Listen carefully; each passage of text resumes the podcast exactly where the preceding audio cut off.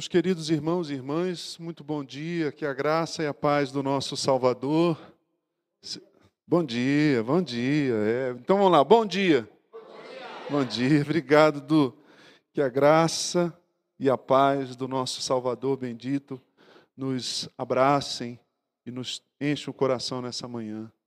Que seja uma manhã de realidade, uma manhã de adoração real, de quebrantamento real, né?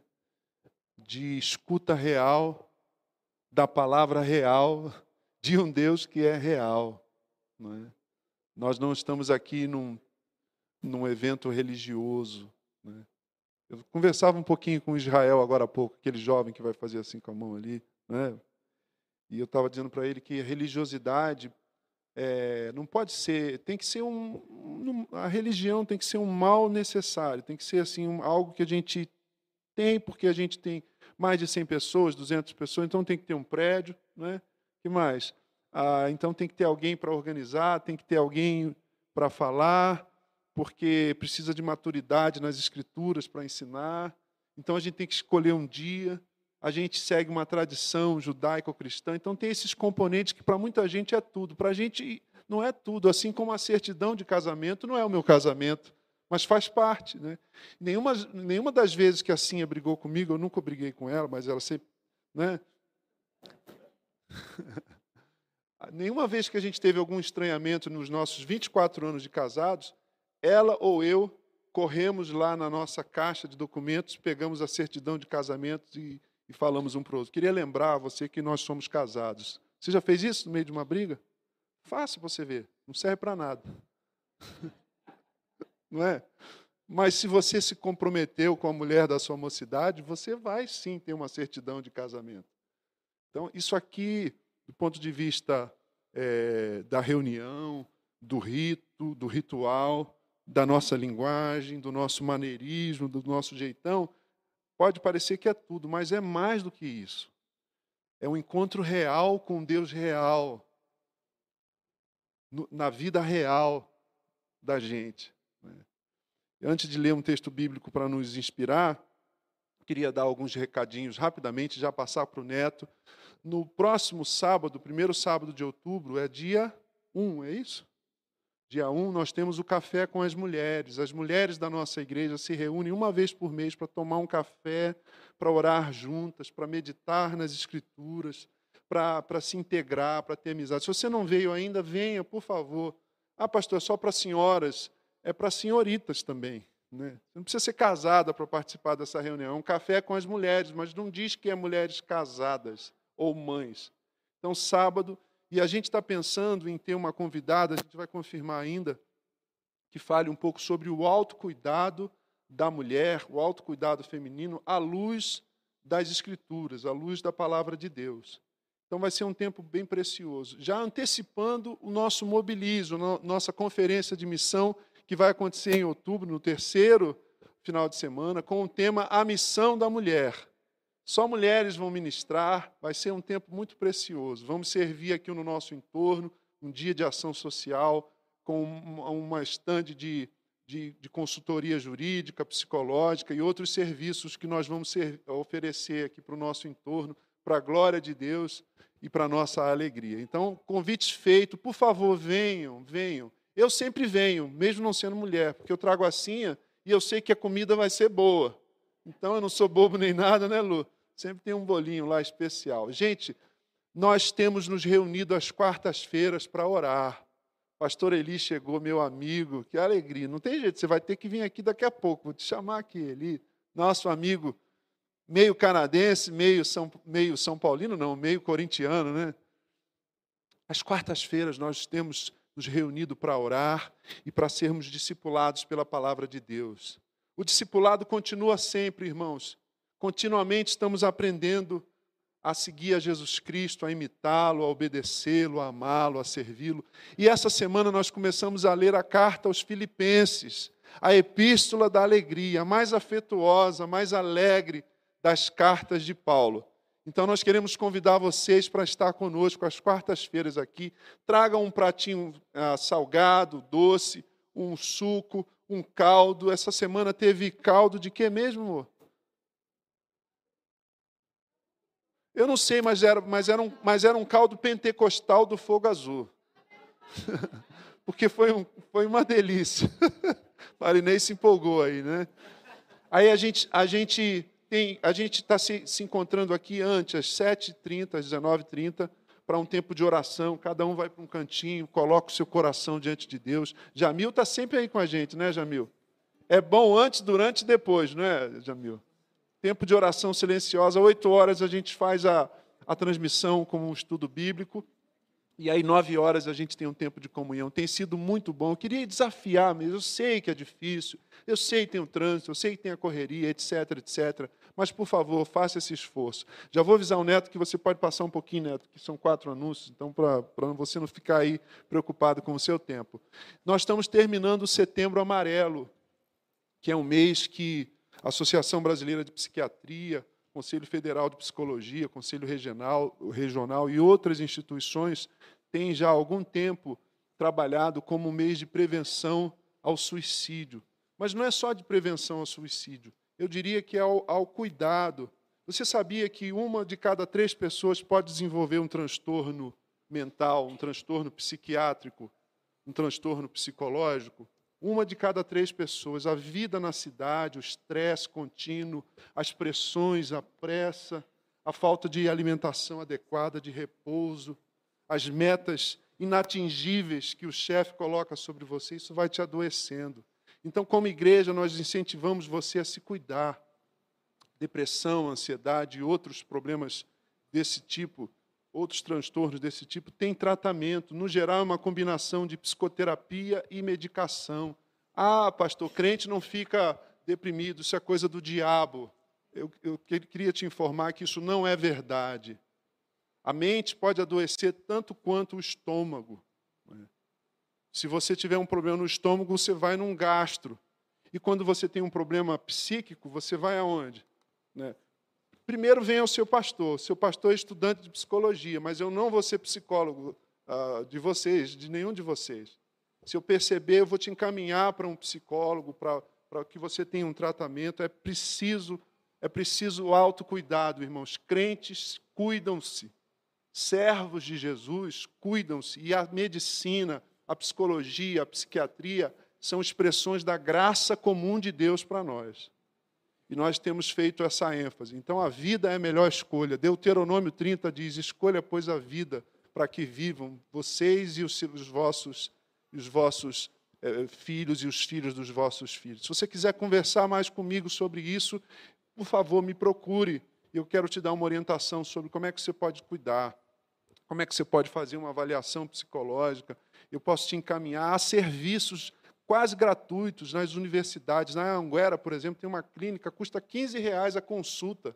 15 reais, é simbólico, não é? Ah, eu não tenho dinheiro para fazer terapia. Não, você tem sim. A questão, a pergunta é se você tem apoio familiar e se você tem vontade de se cuidar e, e não ter a sua vida profissional, a sua vida familiar, o seu casamento interditado por uma questão tão séria como a depressão grave, a depressão clínica ou a ansiedade exagerada, porque todos sofremos com ansiedade nesse tempo, né? Mas a palavra de Deus nos diz: não andeis ansiosos por coisa alguma. Por último, hoje é, é o dia, hoje ou amanhã? É hoje. Cadê Rosângela? Hoje. Corre aqui, Rosângela. Vem aqui, filha, rapidinho. Rosângela e Carlos. Ou os dois ou um dos dois. É. Opa, opa, o Vem aqui, filha, rapidinho, por favor. Hoje é, é, é, o dia. Ela vai falar melhor, né? Para eu não errar. É o Dia Nacional. Amanhã. Paz, igreja. Amanhã é o Dia Nacional dos Surdos. Porque toda essa semana é comemorado a Semana dos Deficientes, né? Todos os deficientes. Sim. Nós queremos chamar a atenção para a deficiência auditiva e para a necessidade de sermos uma igreja que acolhe os deficientes auditivos. E a nossa irmã Rosângela, nosso irmão Carlos, tem liderado o Ministério de Tradução com Libras, estão dando um curso dominical aqui, antes da celebração, eles estão formando uma nova, um novo time de, é, de tradutores, de intérpretes, de intérpretes, perdão.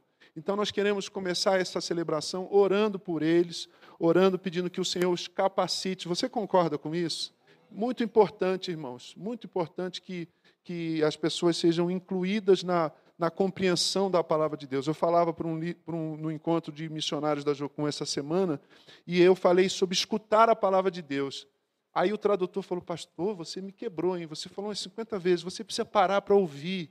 E como é que eu falo para uma pessoa? Aí, aí eu falei assim, rapaz, eu preciso ter cuidado como eu comunico, né? Porque.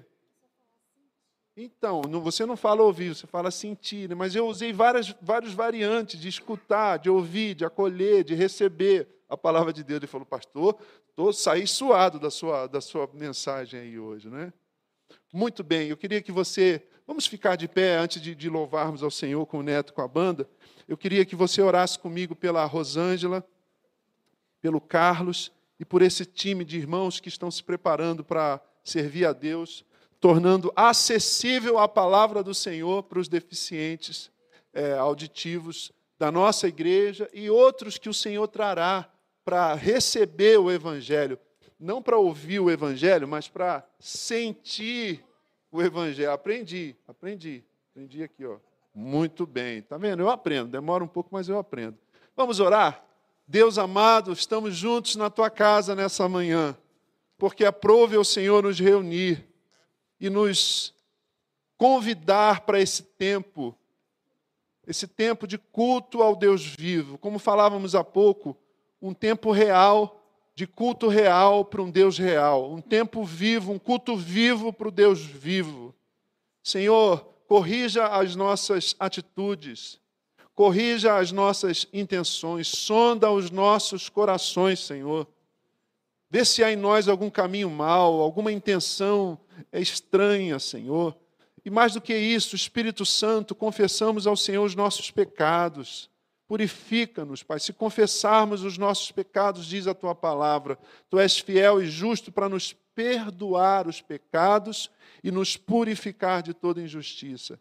Senhor, os que chegaram aqui com o coração pesado, sentindo-se acusados por Satanás e pelo seu próprio coração, tu nos diz, tu nos dizes na tua palavra, Senhor, que se o nosso coração nos condena, tu és maior do que os nossos corações. Senhor, ministra graça e perdão a cada um de nós nesta manhã. E ao nos aproximarmos do trono da graça por meio de Jesus, alegra, Senhor, alegra-nos e que expressemos com alegria, Senhor, a nossa ação de graças pela tua salvação, pela tua presença na nossa vida, pela esperança que temos. Ó oh, Senhor, que seja um tempo de alegria no Senhor nesta manhã este tempo de culto que separamos aqui. Oramos pela Rosângela e pelo Carlos, nossos irmãos. Deus seja com eles, que o Senhor os capacite, que o Senhor os fortaleça, que o Senhor lhes conceda mais recursos intelectuais, cognitivos, técnicos, ministeriais, mais gente, mais recursos humanos, recursos financeiros, para que esse ministério cresça, Senhor, e mais pessoas nessa condição sejam alcançados pelo evangelho da graça do reino de Deus. Em nome de Jesus, pedimos tua bênção para a adoração, para a palavra. Deus, que ninguém aqui deixe de experimentar tua presença e ouvir a tua voz. Em nome de Jesus nós oramos. Vamos dizer amém, queridos? Netinho, pode cantar acho que você quiser cantar. Eu quero ler ainda Hebreus capítulo 4, verso 14. Portanto, visto que temos um grande sumo sacerdote que adentrou aos céus, que adentrou os céus, Jesus, o Filho de Deus, apeguemos-nos com toda a firmeza à fé que professamos, pois não temos um sumo sacerdote que não possa compadecer-se das nossas fraquezas, mas sim alguém que, como nós, passou por todo tipo de tentação, porém sem pecado. E o autor aos Hebreus, essa magnífica, essa estupenda carta do Novo Testamento, no verso 16, do capítulo 4, diz assim, irmãos e irmãs: Assim, aproximemo-nos do trono da graça com toda confiança. Assim, aproximemo-nos do trono da graça com toda confiança, a fim de recebermos misericórdia e encontrarmos graça que nos ajude no momento da necessidade. Você pode aproximar-se de Deus com confiança nessa manhã.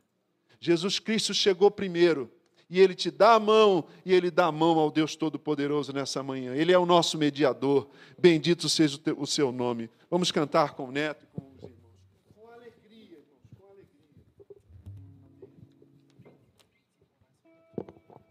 Bom dia, irmãos. É muito bom, mas muito bom mesmo estar aqui com vocês essa manhã, é, poder encontrá-los e nessa, nessa comunhão adorarmos juntos ao Senhor e bendizer o nome dEle. É, nós vamos cantar canções é, conhecidas. Fiquem à vontade e louvem ao Senhor, porque nesse momento nós somos intérpretes dessas canções, né? os compositores escreveram, hoje nós vamos interpretá-las. E que essas mensagens possam fazer sentido no seu coração. Amém? Vamos lá.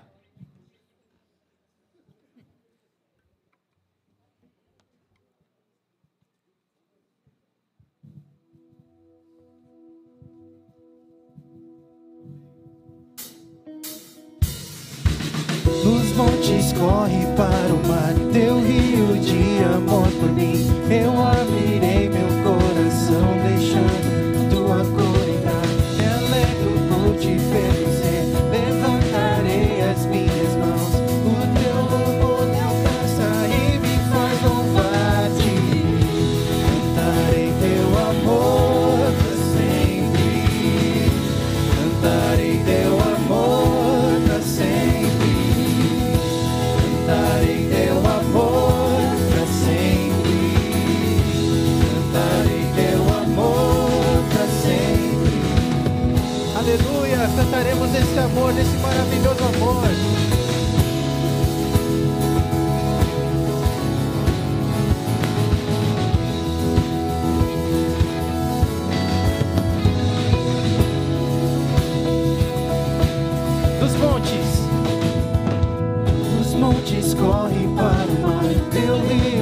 amor por mim.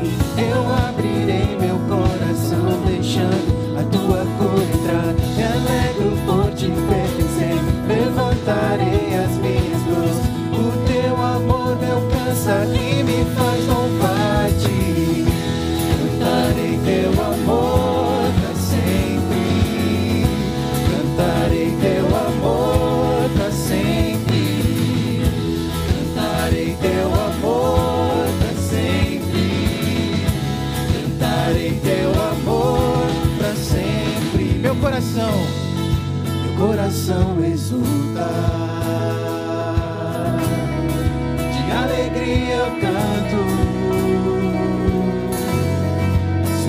conhecer a ti, ele se encherá com a tua alegria. Coração exulta.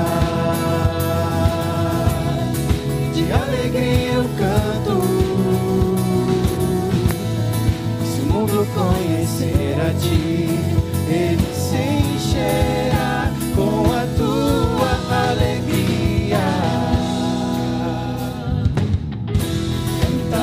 teu amor para sempre. Cantarei teu amor para sempre. Cantarei teu amor para sempre.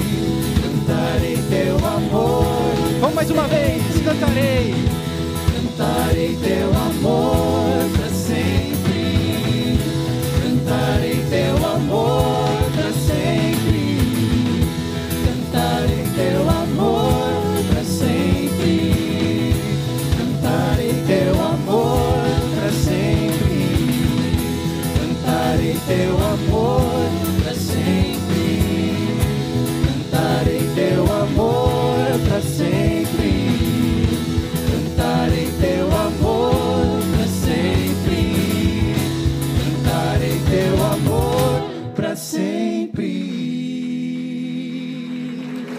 sempre nós vamos cantar desse amor maravilhoso que nos alcançou.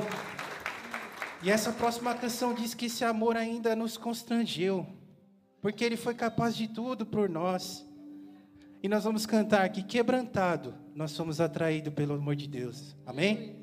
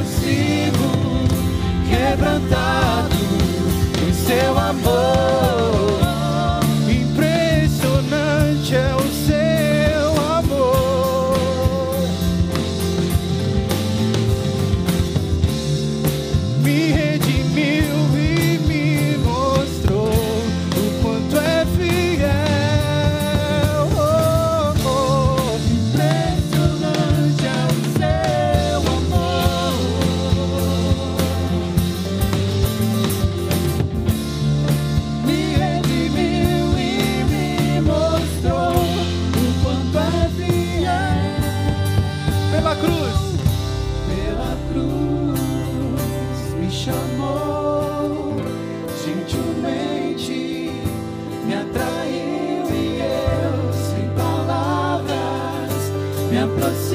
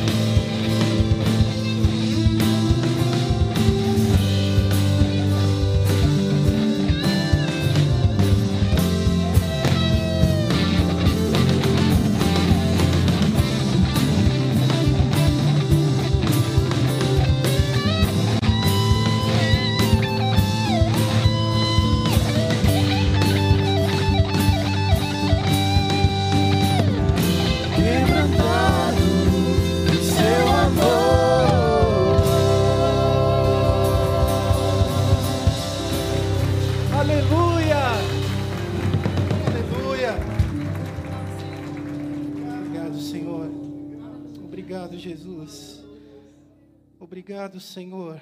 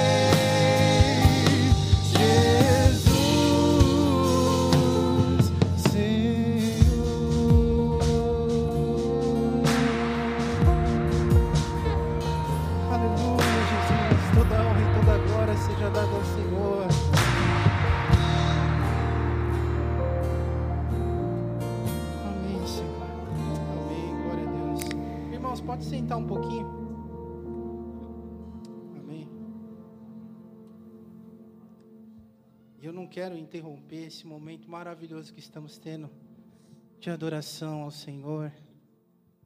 É que essa próxima canção, ela fala, ela dá continuidade, na verdade, ao que a gente tem falado. Semana passada, para quem esteve aqui, o pastor Gerson falou sobre o cansaço cansaço físico, cansaço mental, enfim, todos os tipos de cansaço que a gente tem enfrentado. E ele citou, ele citou uma frase que agora eu não lembro quem citou, mas que diz que a gente tem a sensação de estar andando do nada para o lugar nenhum. Por que, que a gente tem essa sensação? Pergunto para você, para você refletir um pouquinho. Você pode ter as suas realizações profissionais, você pode ter a família que você sempre sonhou, mas ainda dá aquele sentimento de que está faltando alguma coisa. E às vezes você se pega cansado de tudo, cansado de tudo. Mas por que que isso acontece? Porque nós estamos longe de casa, irmãos. Nós somos estrangeiros. Essa terra é passageira. E a gente não pode se esquecer disso. E quando falo a gente, eu estou me incluindo nisso, irmãos. Nós, a, parafraseando o pastor Gerson em outra canção, somos forasteiros, somos viajantes. A nossa pátria é bem mais feliz do que essa. Não se esqueça disso, irmão. A nossa casa está nos esperando. E essa canção diz: lança ao pó a nossa glória, porque às vezes a gente acha que está Está tudo certo. Você vai morar no céu com seu irmão. É esse que está do seu lado aí. É esse irmão que está do seu lado que vai morar com você no céu. Não se esqueça disso. E eu falo isso com muito temor, irmãos. Muito temor. Me perdoem por isso. Me perdoem por isso. Mas se o irmão não vai voltar no mesmo cara que você, você vira a cara para ele. Bloqueia no, no, no Instagram, o que, que seja é ódio. Mas o céu é o mesmo, você vai morar com Ele. Por que, que a gente faz isso? Essa pátria aqui, irmãos, daqui quatro anos vai entrar outro. E vai entrar outro. E você e o seu irmão, como é que vai ficar? Me perdoem, irmãos, por isso, mas. Nós somos cristãos, nós temos que nós temos que exalar o amor de Deus, irmãos, por onde estivermos. É isso que essa canção diz. Que possamos ouvir tua voz ecoando nos corações. Lança ao pó a nossa glória. E faz o teu trono em nossa canção. Que, em outras palavras, seja entronizado aqui nessa, nessa manhã. Vamos cantar.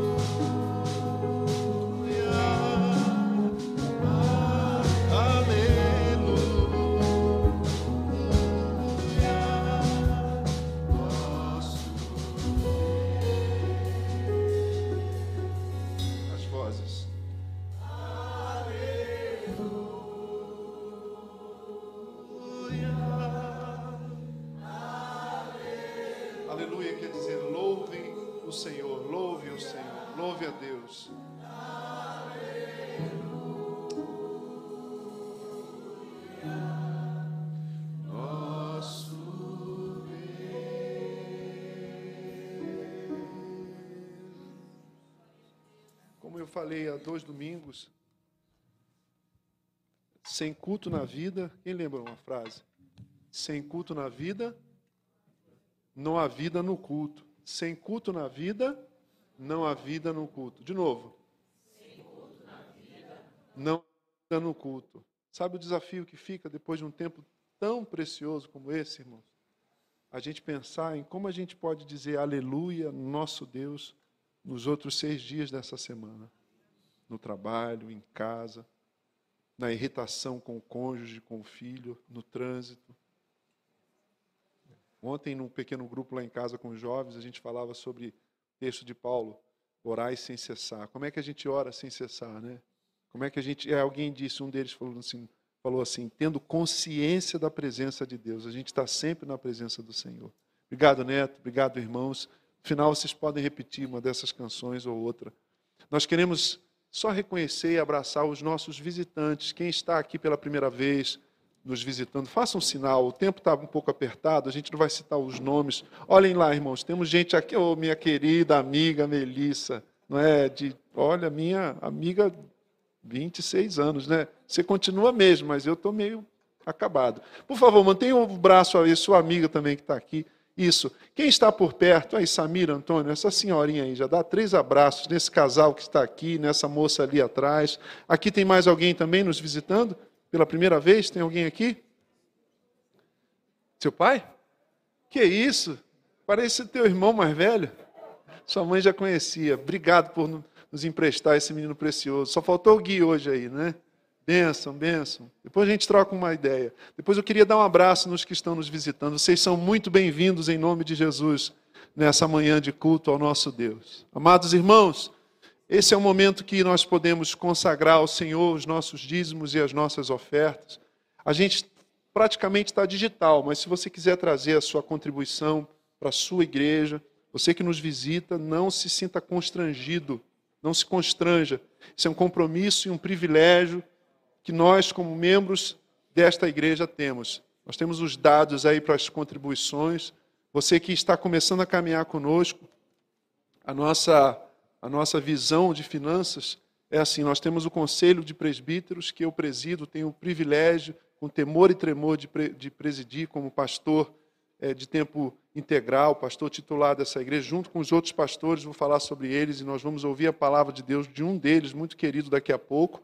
Mas o conselho de presbíteros não tem, não, não tem a prerrogativa de cuidar das finanças da nossa igreja. O pastor e os demais pastores não têm a prerrogativa de ir lá na conta e transferir e pagar. Nunca, nunca. Nesses 20 anos, eu nunca tive acesso à senha de conta da igreja. Nós temos uma diretoria que é eleita e essa diretoria é que cuida disso. E nós temos a, a, a, a compreensão é, de que é assim que deve ser. É assim que deve ser. E se um dia a gente quiser comprar esse prédio aqui, vamos dizer que o Júlio ganha uma herança, né, Júlio, aí de 10 milhões, de um tio dele lá da, da Rússia, não é? que ele nem conhecia aí. E ele fala assim: Olha, eu queria, eu quero comprar esse prédio e dar de presente para a igreja. A, a assembleia da igreja que vai decidir sobre isso. Nem o pastor, nem a diretoria executiva tem também gerência e prerrogativa de dizer se a gente compra, se a gente não compra. Então é assim que a gente funciona. Então fique tranquilo. E agora a gente tem a alegria de ter pessoas novas chegando, como o irmão Marins, que ainda está trazendo um cuidado, uma dedicação, um zelo assim impressionante. Muito obrigado pela sua vida. Por favor, se você quiser fazer isso agora, se você quiser também, a Marinês, nossa diaconisa, está ali, você pode contribuir. Obrigado. Se você fez isso depois ou vai fazer depois, só ore conosco daqui a pouquinho entregando ao Senhor a sua vida, servindo ao Senhor também com as suas finanças, para que o reino de Deus avance. Nós queremos orar pelos necessitados hoje, nessa manhã, antes de ouvirmos a palavra de Deus. Mas eu queria, eh, com muita alegria, chamar aqui meu amigo. Ó, ele é assim, ó, ele é amigo, ele é mentor, ele é referência, né? E ele só não é flamenguista, mas ele é corintiano mas as netinhas são. Pastor Eli Maia, irmãos, nosso amado pastor Eli. E, querido. Beijo no coração, que alegria. Eu também. Pastor Eli está morando no Canadá, seis meses no Canadá e seis meses aqui, com a sua família, numa transição, não é?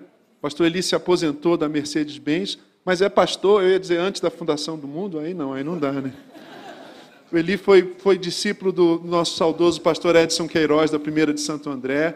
Foi pastor na igreja de Santo André, em outras igrejas, e caminhou conosco desde que organizamos e plantamos a nossa igreja, junto com o pastor Ivo. Aliás, vocês sentem a falta. O pastor Ivo e o pastor Aguinaldo não podem estar aqui hoje, mas estão conosco online. O José Augusto, pastor José Augusto está num encontro de casais ministrando, servindo, e o Silas, pastor Silas Ricardo, teve uma está com uma gripe forte, estima as melhoras do pastor Silas. Nós vamos orar pelos agradecendo a Deus pelos dízimos e ofertas e orar também, querido Eli, pelos necessitados. Nós recebemos antes da sua saudação e da sua oração, nós recebemos um pedido de oração. A Isis, a nossa irmã Isis Matos, é, teve uma, um acidente doméstico fazendo faxina e caiu um produto químico no, no, no olho direito dela. Ela já foi medicada, mas corre o risco de perder a sua visão. Então, irmãos, vamos orar pela Isis, nossa irmã querida, mãe do Johan e do Josh. Eu estou muito feliz de ver a Clélinha. Passou por uma cirurgia há duas semanas, né, Clélia? Ontem eu falei para a Grace lá em casa que eu estou assim, contando os dias para ir te visitar, mas não queria lá, porque eu sei que você ia querer fazer bolo, cuidar de mim, e você está em recuperação, né, Roveri? Capelete, e, e vai por aí. Mas que bom que você está super bem, alegria, alegria ter a nossa irmã conosco. Se você tem uma necessidade de oração, depois da saudação do pastor Eli, do oi dele, que não, não dá para deixar de ser, né? o que esse cara já puxou minha orelha, vocês não fazem ideia. Né? Que ele já me aconselhou, que a gente já chorou junto, né, Eli? Desde que começamos a nossa comunidade com algumas famílias aqui, entre elas esse casal bonito aqui, simpático, a Ritinha e o Orlando, não é, queridos?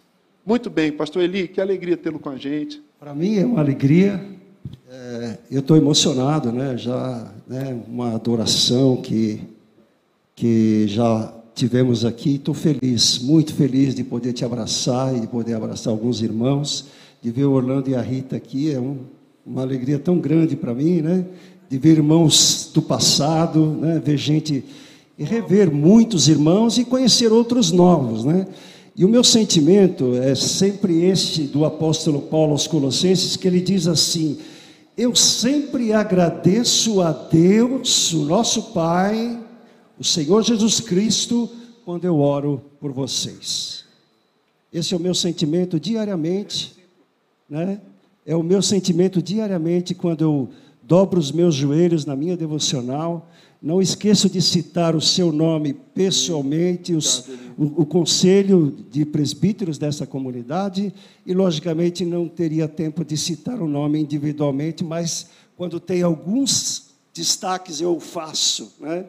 Então estou muito feliz de estar retornando, uma alegria e emocionado né, por rever vocês, de, de poder ver o espaço que foi preparado aqui. Parabéns, Pastor Gerson. Você não tinha todo, estado aqui ainda, né? Depois toda a, gente... liderança da igreja, muito, muito bom o espaço. Né? Depois vamos fazer um tour inside aí, um inside um tour. Inside. um inside tour. tá. Mas que Deus abençoe os irmãos, é uma alegria muito grande poder retornar a casa. Né? Temos várias atividades. Uh, tenho alguns convites para pregar e, e, tem muita coisa para fazer. Um deles é nosso aqui para novembro. muita coisa para fazer, mas o Senhor realmente tem sido fiel, né, tem nos abençoado aonde é que nós estamos. Eu falo que não é o lugar, né, é quem está conosco. conosco né? Quem está conosco. Esse já é, lembrando da nossa caminhada, né, Eli, se você me permite. A gente começou na casa do Ivo, algumas famílias, em 2001. Depois a gente foi para o hotel, ali na entrada no quilômetro 18, aquele hotelzão que fechou agora, a gente se reunia ali. Depois fomos para o auditório do Colégio Adventista, na Prestes Maia, onde a igreja foi organizada, onde eu fui ordenado. 20 anos esse ano, cara.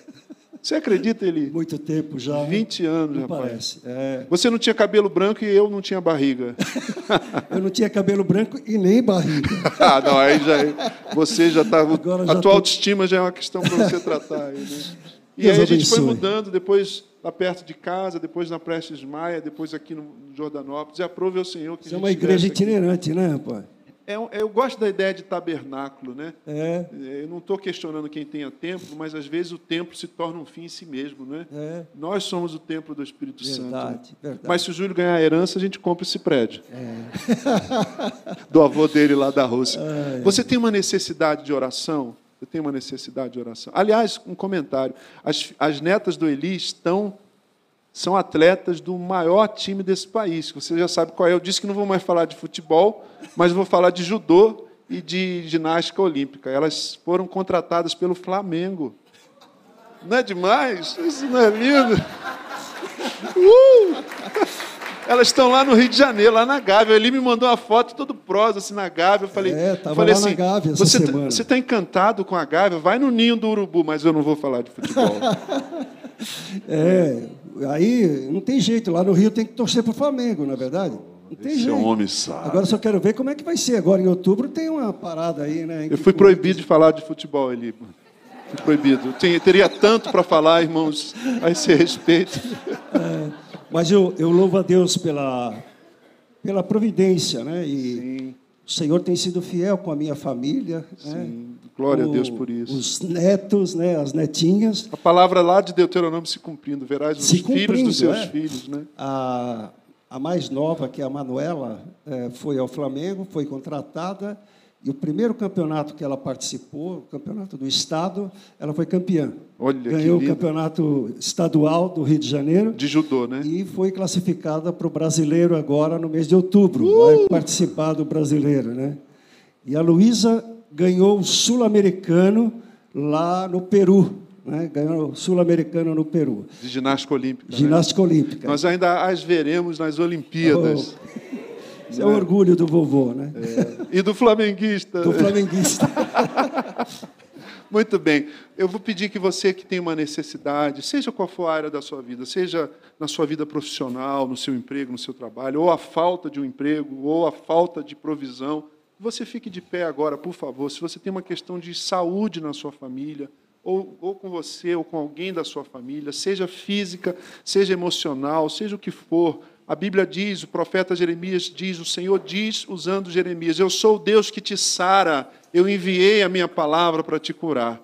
Nós cremos que Deus pode te curar aqui, nessa manhã, por um milagre da sua providência e bondade, mas também usando a medicina. Nós oramos por cura hoje de manhã. Se você tem alguma questão na sua família que envolva, que envolva seus filhos, seu casamento, seus relacionamentos, Deus faz o solitário hab- hab- habitar em família. Deus é família, Deus é amizade, Deus é relacionamento. E nós vamos orar pela restauração das famílias nessa manhã. Em seguida, rapidinho, nós vamos chamar o pastor Sabiá, que nos trará a palavra do Senhor. Eu troquei com o Sabiá hoje, porque eu achei muito proveitoso, esse, muito adequado esse tema para ele falar, como vocês verão. Vamos orar, irmãos, com o pastor Eli. Se você puder, Põe a mão aí no ombro de quem está em pé pedindo oração. Algum membro da igreja, se aproxime de alguém aqui, ó, aí atrás. Ó, olhe para trás, para a esquerda, para a direita. Fique perto de alguém. Ó.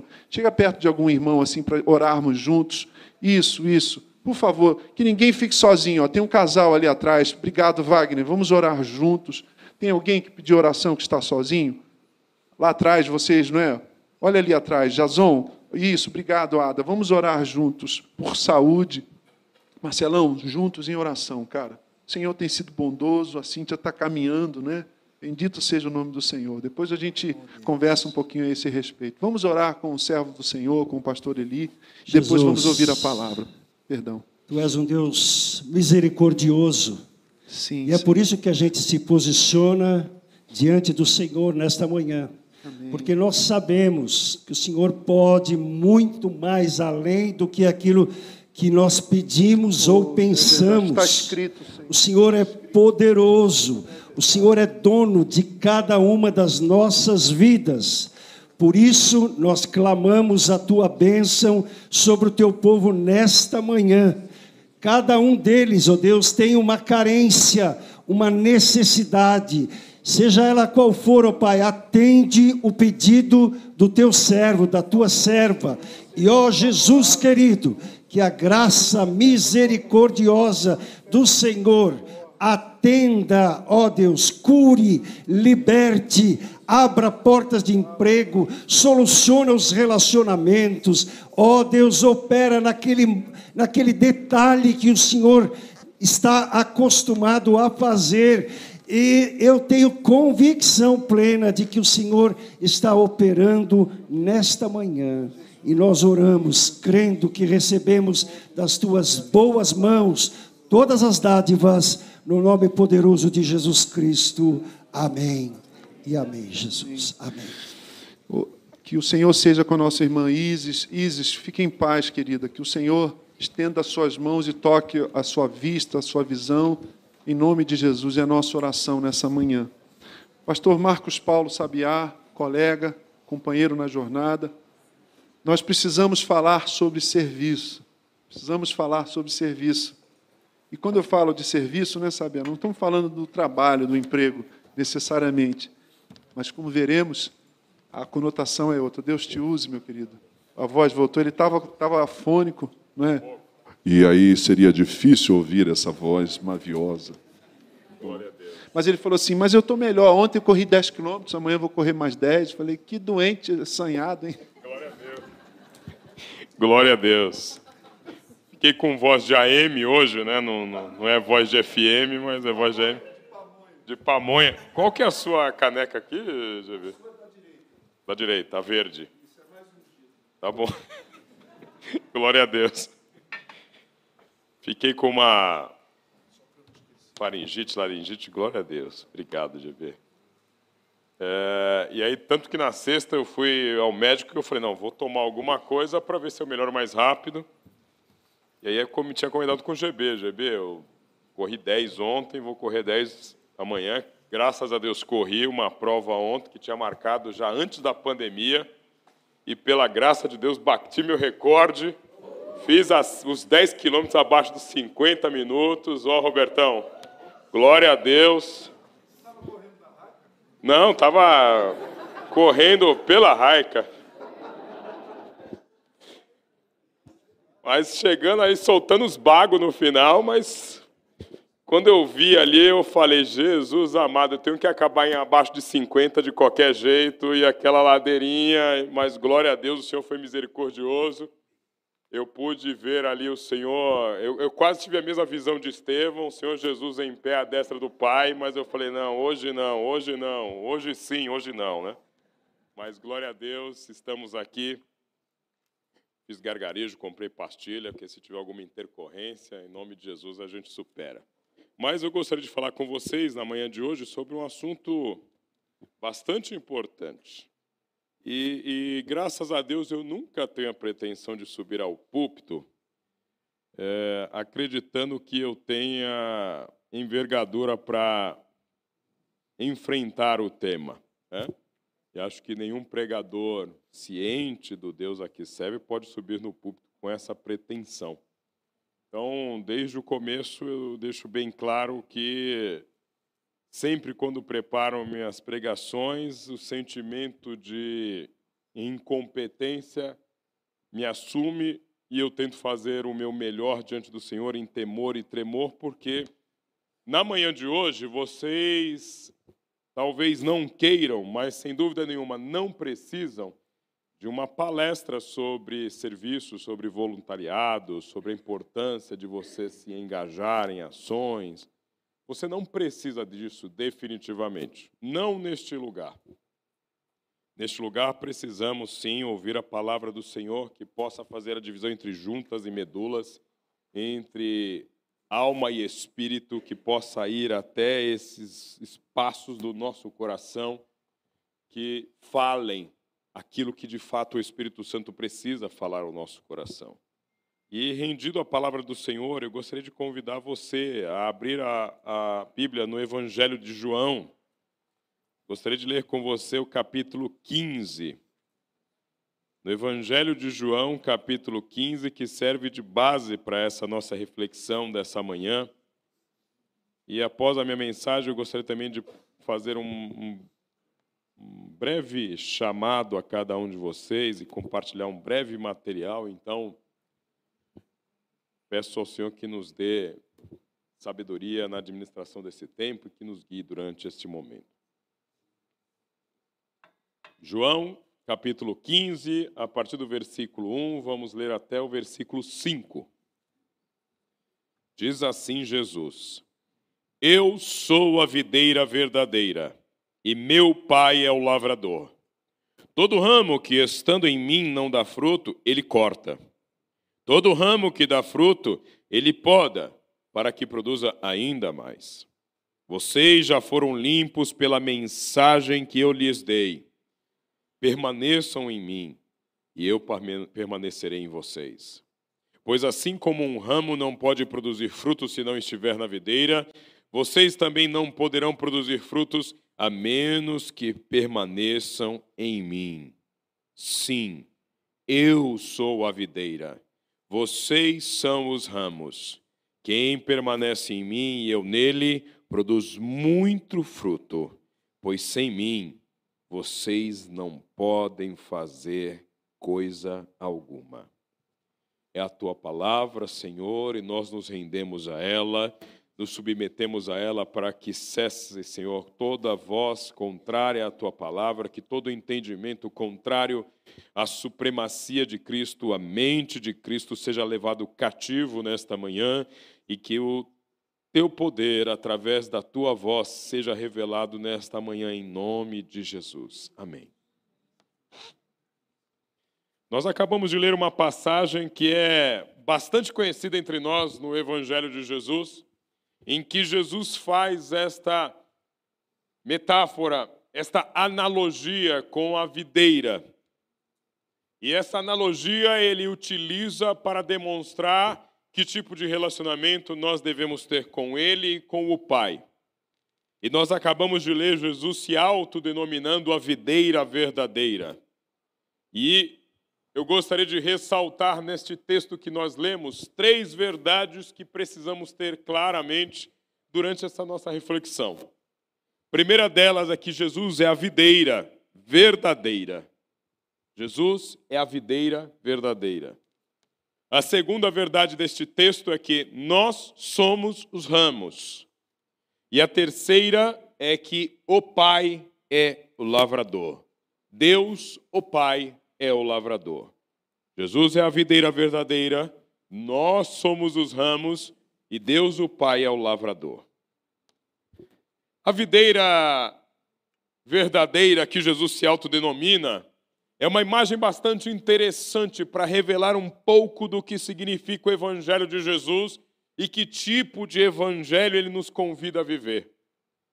Jesus não fazia nada por acaso.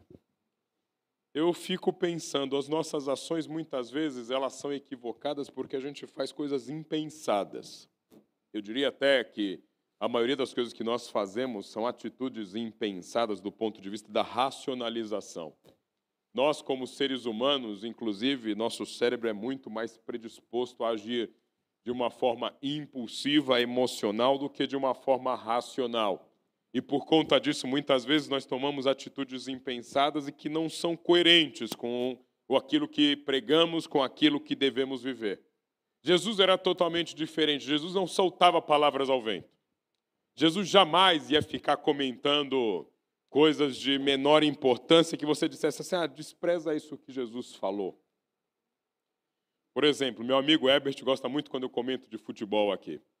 Aí você despreza o que eu falo a respeito de futebol. Porque é algo jocoso, é uma brincadeira, né? por mais que a gente tente ser é, agradável, mas é algo que você não precisa levar em consideração. Jesus não tinha nada que você ouvisse dele que você não tivesse que levar em consideração. Por isso que as pessoas ficavam ali sentadas diante dele, por isso que nos relata o evangelista que quando ele entra na sinagoga e começa a ler Isaías, em que ele diz: O Espírito do Senhor está sobre mim e me enviou para curar os enfermos, para libertar os cativos. A palavra de Deus diz que todo mundo, quando ele terminou de ler e enrolou o rolo e colocou de volta, ficou com os olhos fitos nele fixados nele, porque ele lia alguma coisa ali como nunca alguém tinha lido ali dentro, e os escribas diziam: ele lê com autoridade, com a autoridade de alguém que não solta palavras ao vento. Que não vem simplesmente aqui chegar e falar alguma coisa sem sentido. E quando ele chega e fala, Eu sou a videira verdadeira, ele está lançando uma dessas verdades. E por quê? A meu ver, ele se compara a uma videira. A videira é uma planta chamada de escandente ou trepadeira. A videira ela tem uma característica de ser uma planta que ela se utiliza de outros meios mecânicos para conseguir crescer em direção à luz. A videira ela não se utiliza de um próprio tronco, de um próprio caule. As suas gemas, os seus ramos, eles vão se desenvolvendo porque a videira ela tem um único objetivo: buscar o máximo de exposição à luz. E por conta disso, ela se utiliza de rochas, ela se utiliza de outras árvores, ela se utiliza de um pau que você coloque ali e ela vai se embrenhando e vai crescendo em direção à luz, por isso ela é chamada de planta escandente ou trepadeira. E por conta dessa característica, ela tem três fortes pontos que revelam por que ela tem essa característica. Ela sempre vai fazer isso em direção à luz, mas primeiro, para economizar a energia dela para crescer sobre outros suportes, para não gastar a energia, para não gastar seiva, para não gastar clorofila, para não gastar aquilo que ela está fazendo de processo químico para desenvolvimento de energia dentro de seu caule, dentro de sua gema, ela não quer gastar energia senão para crescer em direção à luz. Ela também tem este processo porque esse procedimento de ela crescer em direção à luz, apesar de ter raízes no solo, apesar de estar nascendo na terra, ao fazer este processo de se embrenhar em outros meios e crescer em direção à luz e sempre para o alto, ela está afastando as suas gemas, as suas áreas produtivas dos predadores do solo.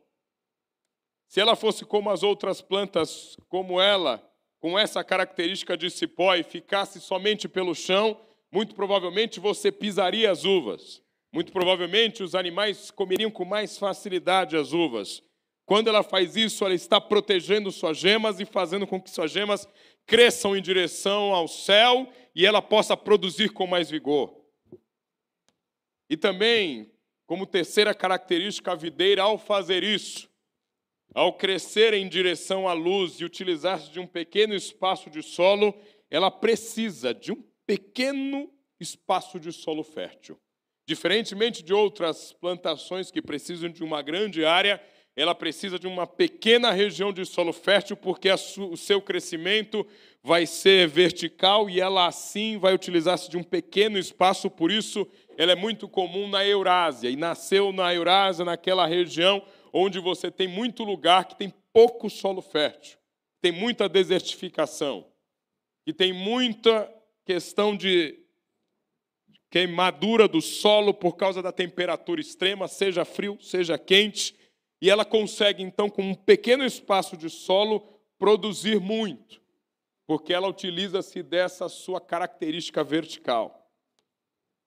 Então, por que Jesus diz que ele é a videira verdadeira? Porque ele está dizendo o seguinte: eu cresço em direção à luz. O evangelho de Jesus nunca vai ser algo escondido, Nunca vai ser algo que você vai conseguir dizer que, olha, tem um segredinho aqui que eu preciso te contar. Não, o Evangelho de Jesus é algo que rompe em direção à luz e está sempre caminhando para mostrar o que ele é. E Jesus está dizendo isso. Eu sempre vou crescer em direção ao alto, à luz, ao Pai das luzes em quem não há sombra de variação. Eu sou esse tipo de videira. Jesus, ao dizer que ele é uma videira e que ele é uma planta, ele se compara a uma planta trepadeira, escandente, que não se preocupa com seu próprio tronco, ele está dizendo o seguinte: este evangelho não é centrado em mim, mas para a expansão do reino. Jesus mostra com a sua própria vida que ele não veio para si, mas veio para dar a sua vida em razão de muitos. A vida de Jesus é a mensagem mais poderosa de seu evangelho, porque ele está dizendo: Eu não vim para sufragar, para fazer com que eu conseguisse realizar os meus sonhos, eu vim realizar a vontade do meu Pai. Jesus não tinha desejo nenhum de morar com um bando de gente numa terra invadida pelos romanos, sendo humilhado, sendo esbofeteado e morrendo numa cruz nua ao final dessa história. Mas ele sabia que isso era importante para a expansão do reino, como a própria videira sabe que é importante mais do que ter um tronco forte como uma figueira, mais do que como um pinheiro conseguir ter um grande caule. Esta videira sabe que o mais importante é proteger as gemas para as gemas darem fruto. Como a videira, Jesus também tem como característica afastar os seus ramos dos predadores que estão no solo daqueles que rastejam, daquele que quer consumir o fruto dos ramos. O objetivo da videira é produzir muito fruto e ele o faz através dos ramos. E Jesus também olha para os ramos e diz: Eu preciso preservá-los dos predadores. E por fim, Jesus é uma analogia perfeita com a videira, porque o evangelho de Jesus cresce assim como a videira em lugares de pouco solo fértil.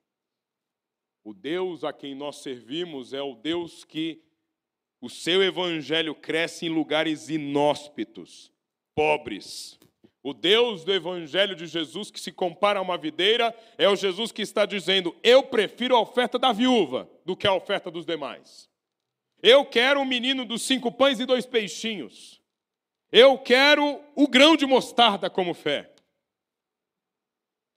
E isso é uma contracultura violenta em relação a todo o pensamento humano, porque o pensamento humano é dizer: vale mais quem é maior, vale mais quem é mais poderoso. E Jesus diz: não vai ser assim entre vocês, porque o menor vai ser servido pelo maior, porque eu sirvo vocês. E o Evangelho de Jesus é contracultural nesse sentido. Nesta semana, até o Carlos, muito humildemente, colocou no, numa mensagem ali no grupo de homens: Eu sou feliz com essa igreja, agradeço. E sou tão pequenininho, eu falo, Carlos, pequenininho, somos todos nós diante do Senhor. E nunca pode ter numa comunidade de fé uma diferenciação, porque somente o Senhor sabe o tamanho do teu trabalho. E muitas vezes eu vou subir ao púlpito sem ter tanta relevância na vida de alguém, como o meu irmão que vai estar ali cuidando do, do, estacionamento. Porque se o meu coração não estiver no Senhor, as minhas palavras podem ser poderosas, eu posso ser eloquente, eu posso discorrer com a melhor oratória, mas se eu não o fizer para a glória do Senhor, meu trabalho será em vão. E talvez o meu irmão que estará simplesmente achando é tão pequeno cuidar do estacionamento, ele estará fazendo algo que estará direcionando pessoas ao reino de Deus, porque quando ele cuida do carro de alguém que vem aqui, ele está cuidando desse irmão e ele está fazendo o que a videira faria pelo ramo. Por isso Jesus se compara à videira neste quesito também. Eu cresço em lugares onde tem pouco solo fértil. Jesus não precisa de muita coisa. Por isso, Jesus não precisa dos meus talentos, dos teus talentos. Jesus precisa do meu e do teu coração.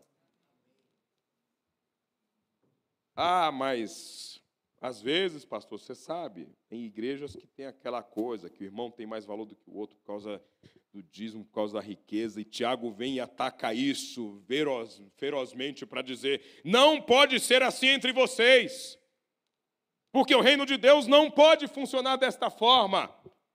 O reino de Deus é o lugar onde o pobre é servido pelo rico, onde o patrão serve o seu empregado, onde o mais forte tem que servir o mais fraco. O reino de Deus é o lugar onde acontece isso, porque a videira é assim.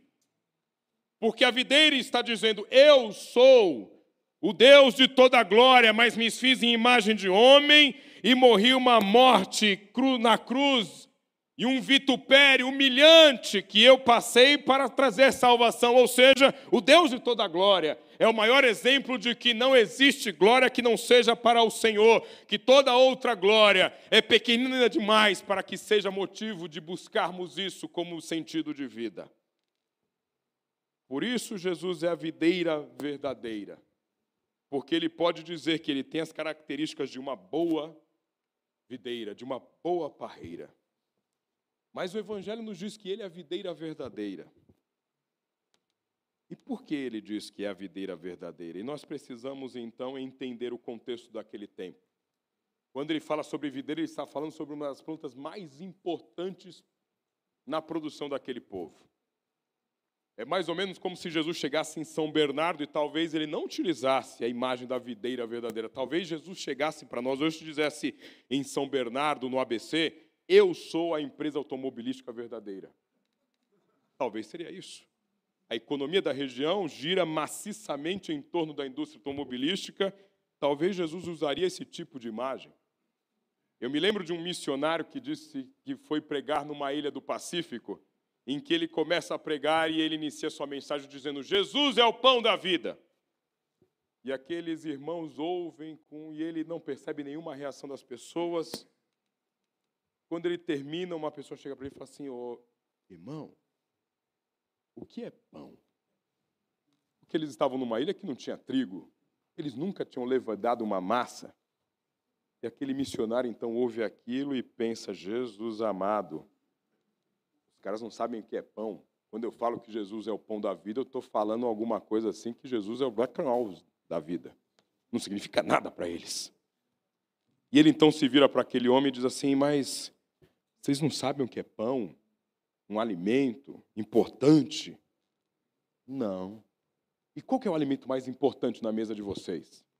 Flor, missionário. O que a gente mais produz aqui é banana. A gente não vive sem banana. Ele volta então para o povo e diz: Jesus é a banana da vida. Naquele momento, as pessoas começaram a entender o que ele estava querendo dizer, porque ele estava dizendo: Jesus é o que há de mais importante para a sobrevivência de vocês aqui nessa sociedade. Por isso, talvez Jesus utilizasse outras imagens, se estivesse na nossa sociedade do ABC paulista, do ABC paulista. No entanto, ele utiliza dessa imagem porque para aquele povo, se não a mais importante, uma das produções mais importantes era de uva. Eram os lagares. Era onde eles conseguiam tirar o suco de uva, o vinho, o doce fruto da videira. E ele então não chega e diz simplesmente eu sou a videira. Ele diz eu sou a videira verdadeira. Porque ele toma uma imagem que era muito clara para os judeus e toma também uma passagem que está lá em Isaías, que eu faço questão de ler para vocês, em que o Senhor diz: Vou cantar um cântico para o meu amado, uma canção de amor a respeito de sua vinha. O meu amado tinha uma vinha, uma vinha linda e bem situada. Ele capinou o solo e arrancou o mato, plantou as melhores videiras, construiu uma torre e um tanque de prensar uvas. Era uma vinha da qual se orgulhava. Ele esperava uma produção de uvas seletas, mas tudo o que conseguiu foi uvas azedas.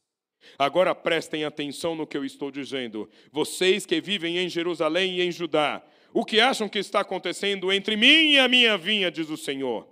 Lembram-se de alguma coisa que eu tenha feito a ela para que não produzisse o esperado? Se eu esperava uvas boas, por que só colhi azedas? Bem, vou dizer a vocês o que vou fazer com essa vinha. Vou arrancar a cerca e deixar que seja arruinada. Vou derrubar o portão e deixar que seja pisada. Vou transformá-la num terreno baldio. Os espinheiros e as ervas daninhas vão tomar conta. Vou dar ordem às nuvens. Não chovam sobre aquela vinha nunca mais. Vocês estão entendendo? A vinha do Senhor dos exércitos de anjos é a nação de Israel. Todos os homens e mulheres de Judá são o jardim do qual ele tinha tanto orgulho. Ele esperou uma colheita de justiça e observou que eles se matavam uns aos outros. Ele esperou uma colheita de equidade e só ouviu o gemido das vítimas. Jesus está então ecoando esta mensagem do profeta Isaías para dizer: vocês, nação de Israel, foram uma videira, mas falharam enquanto videira. Porque o lavrador plantou vocês, cuidou de vocês, adubou vocês, podou vocês. Este lavrador esperava muito fruto doce, mas veio uva azeda. Vocês se mataram uns aos outros. Eu sou a videira verdadeira. Porque eu cresço em direção à luz. Eu protejo os ramos para que eles não sejam atacados pelos predadores. Eu faço com que esses ramos estejam num solo pequeno, mas que produzam muito. Por isso, quando ele diz que ele é a videira verdadeira, ele está fazendo uma frontal oposição à videira falsa. Porque a verdadeira precisa produzir frutos de justiça. E aí, quando a gente fala nisso, a gente olha a videira verdadeira dizendo: Eu sou a videira verdadeira, eu cuido dos meus ramos. Eu vou em direção à luz para que eles produzam mais fruto. Eles, estando em mim, vão estar protegidos dos predadores do solo. Estando em mim, eles vão conseguir dar muito fruto mesmo num pequeno solo fértil. Mas ele está contando com a contribuição dos seus ramos. E o que nós dissemos lá no começo? Nós somos os ramos. E logo ao começo desta passagem de João que nós lemos, ele diz: Todo ramo que estando nele, que estando em mim, não der fruto, o Pai corta. E aí a gente precisa entender que nós somos ramos. E ele diz: Todo ramo que estando nele, que estando em Jesus, não der fruto, ele corta. E quando ele usa essa imagem de que nós somos ramos, também dentro daquela reflexão de que Jesus não usa nenhuma mensagem vazia, nenhuma palavra solta ao vento, ele está dizendo o seguinte: eu estou fazendo todo o trabalho de te dar alimento, de cuidar de você, mas é você que vai produzir fruto. Seria muito mais fácil para Jesus, mas muito mais fácil. Às vezes eu, eu, me pergunto, porque eu acredito que seja grande questão da teologia, por que Deus resolveu contar conosco? Só o amor explica isso. Porque ele resolveria as coisas muito mais fáceis isoladamente. Se ele dissesse assim, ó, cansei, quer saber? Deixa comigo. Vou resolver o problema da humanidade toda, vou resolver tudo. E aí algum anjo vai chegar e falar assim, ó, Jesus, quer resolver? Eu tenho um jeitinho facinho, inclusive, viu? Só explodir tudo aquilo ali. Mas ele diz assim: não, eu quero produzir ramo através, eu quero produzir fruto através do ramo. E aí nós que somos ramos precisamos entender que um ramo em relação à videira, ele precisa, ele depende da videira, porque não existe ramo vivo fora da videira. Ele constrói um relacionamento íntimo com a videira, porque é seiva vindo daqui, vindo de lá. Ele está se alimentando da videira, ele está precisando que a videira vá lá no solo extrair o alimento, processar através daquela fotossíntese o alimento que o ramo precisa, ele só tem vida na videira. E aí eu quero deixar claro isso para você. Nós somos os ramos. E nós dependemos exclusivamente e integralmente de Jesus. Me lembro quando eu era criança que meu pai ele tinha um bom emprego, trabalhava 40 anos como servidor público no SESI, uma autarquia federal. Quando ele está para se aposentar, minha mãe chega e começa a conversar com ele. Eu nunca me esqueço dessa cena quando ele entra na sala e fala assim: Eu quero ver Deus tirar o leite dos meus filhos. Porque sou eu que dou o leite para os meus filhos. Não muito tempo depois, eu cheguei a passar fome de não ter alimento em casa. E essa, essa frase do meu pai não saía da minha cabeça, que eu pensava, meu pai sempre foi um homem trabalhador, diligente, trabalhou 40 anos diligentemente. Nunca vi meu pai chegando em casa tarde por causa de faltas no trabalho, por causa de bebida. Meu pai era um cara muito trabalhador.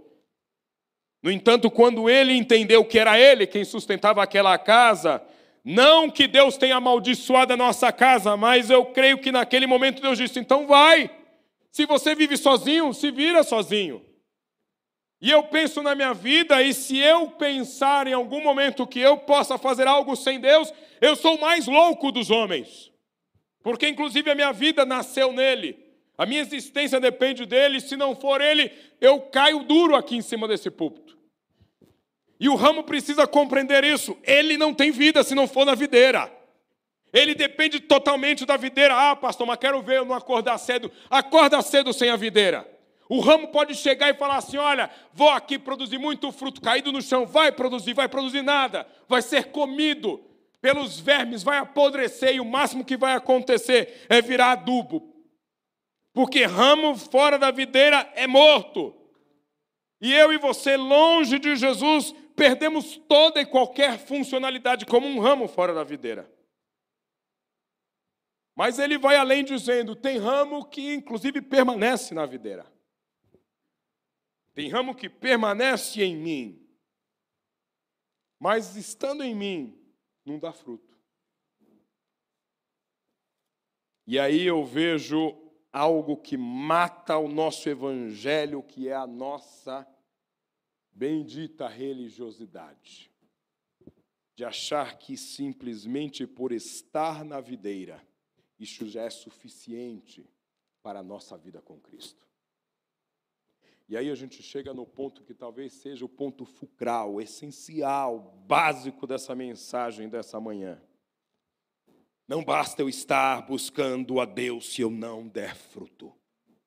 Não basta eu dizer que eu sou um bom homem de Deus, uma boa mulher de Deus, um cidadão de bem, uma pessoa que só faz, só quer fazer as coisas dentro da lei, que é muito bonzinho, que é muito certinho. Se você não der fruto, o que Jesus diz em relação a este ramo é que o Pai corta. Ah, você nunca quis pular fora da videira, você sempre se achou dependente da videira, até porque você é um crente piedoso, mas você não dá fruto nenhum. E aí, se você não der fruto, um dia vai chegar o lavrador e vai fazer o seguinte: vai cortar este ramo. Porque este ramo está tirando o alimento de um outro ramo que dá fruto. E esta mensagem, quando entra no meu coração, me bate fundo, porque o Senhor está dizendo: não é você pregar simplesmente, não é você ter um cargo eclesiástico, não é você sentar na igreja todo domingo, não é você ser bonzinho, é você dar fruto. Mas o que, que é esse fruto, pastor? O Senhor Jesus, quando ele fala a respeito do fruto, ele diz: é este fruto que glorifica a Deus e demonstra que vocês são meus discípulos. E se a gente olhar a videira lá de Isaías, que é aquele povo de Israel, o que o, que o Senhor estava questionando desse povo? Que eles não iam à sinagoga? Que eles faltavam nos cultos de oração? Que eles simplesmente estavam deixando de assistir no YouTube a pregação quando estavam impossibilitados de ir ao culto, que eles não cantavam os louvores com o peito cheio, não.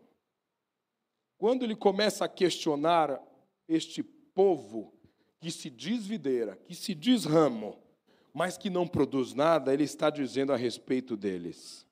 Ai de vocês que compram todas as casas e se apossam das terras, expulsando os antigos moradores. Fixando placas de não entre, tomando conta do país e deixando a população sem abrigo e sem terra. Ouvi por acaso o Senhor dos Exércitos dizer: esses casarões vão ficar vazios e essas propriedades imensas ficarão desertas. Uma vinha de dez alqueires produzirá apenas uma jarra de vinho, um barril de semente produzirá dez quilos de trigo. Ai dos que se levantam cedo e começam a beber antes do café da manhã. Ai de vocês que falam mentiras para vender o mal, que levam o pecado para o mercado em grandes fardos, que dizem o que Deus está esperando. Ai de vocês que chamam o mal de bem e o bem de mal, que põem a escuridão no lugar da luz e a luz no lugar da escuridão, que trocam o doce pelo azedo e o azedo pelo doce. Ai de vocês que se julgam espertos e têm um conceito elevado de vocês mesmos. Tudo o que realmente sabem fazer é beber. São verdadeiros campeões na arte de encher a cara. Vocês forram os bolsos com as propinas dos culpados e violam os direitos dos inocentes inocentes. Por isso o Eterno descarregou a sua ira contra o seu povo. Por isso, esse Evangelho de Jesus é inevitavelmente vinculado a uma ação social no mundo onde estamos. E, meu querido e minha querida, não estou aqui fazendo pregação político-eleitoral ou partidária, mas o Evangelho de Jesus, se não te faz sentir compaixão pelo pobre, não te converteu de verdade. Se o Evangelho de Jesus não te faz ter compaixão pelo necessitado, este Evangelho não está batendo no teu coração como devia bater. Você é um ramo que está na videira, mas que não dá fruto. Pastor, quer dizer que todo mundo vai ser missionário na cena? Longe disso. Pastor, quer dizer que todo mundo vai ser missionário? Longe disso. Pastor, quer dizer que todo mundo vai ter uma agenda de querer ajudar as pessoas ali dentro da Cracolândia, no centro de São Paulo, vai entrar nas comunidades? Não! Mas eu posso ser um CEO de uma empresa e ao mesmo tempo eu bater o meu coração e dizer: eu não posso achar que o Evangelho de Jesus é simplesmente eu ser uma pessoa boazinha. Precisa ser mais do que isso. Precisa ser muito mais do que isso.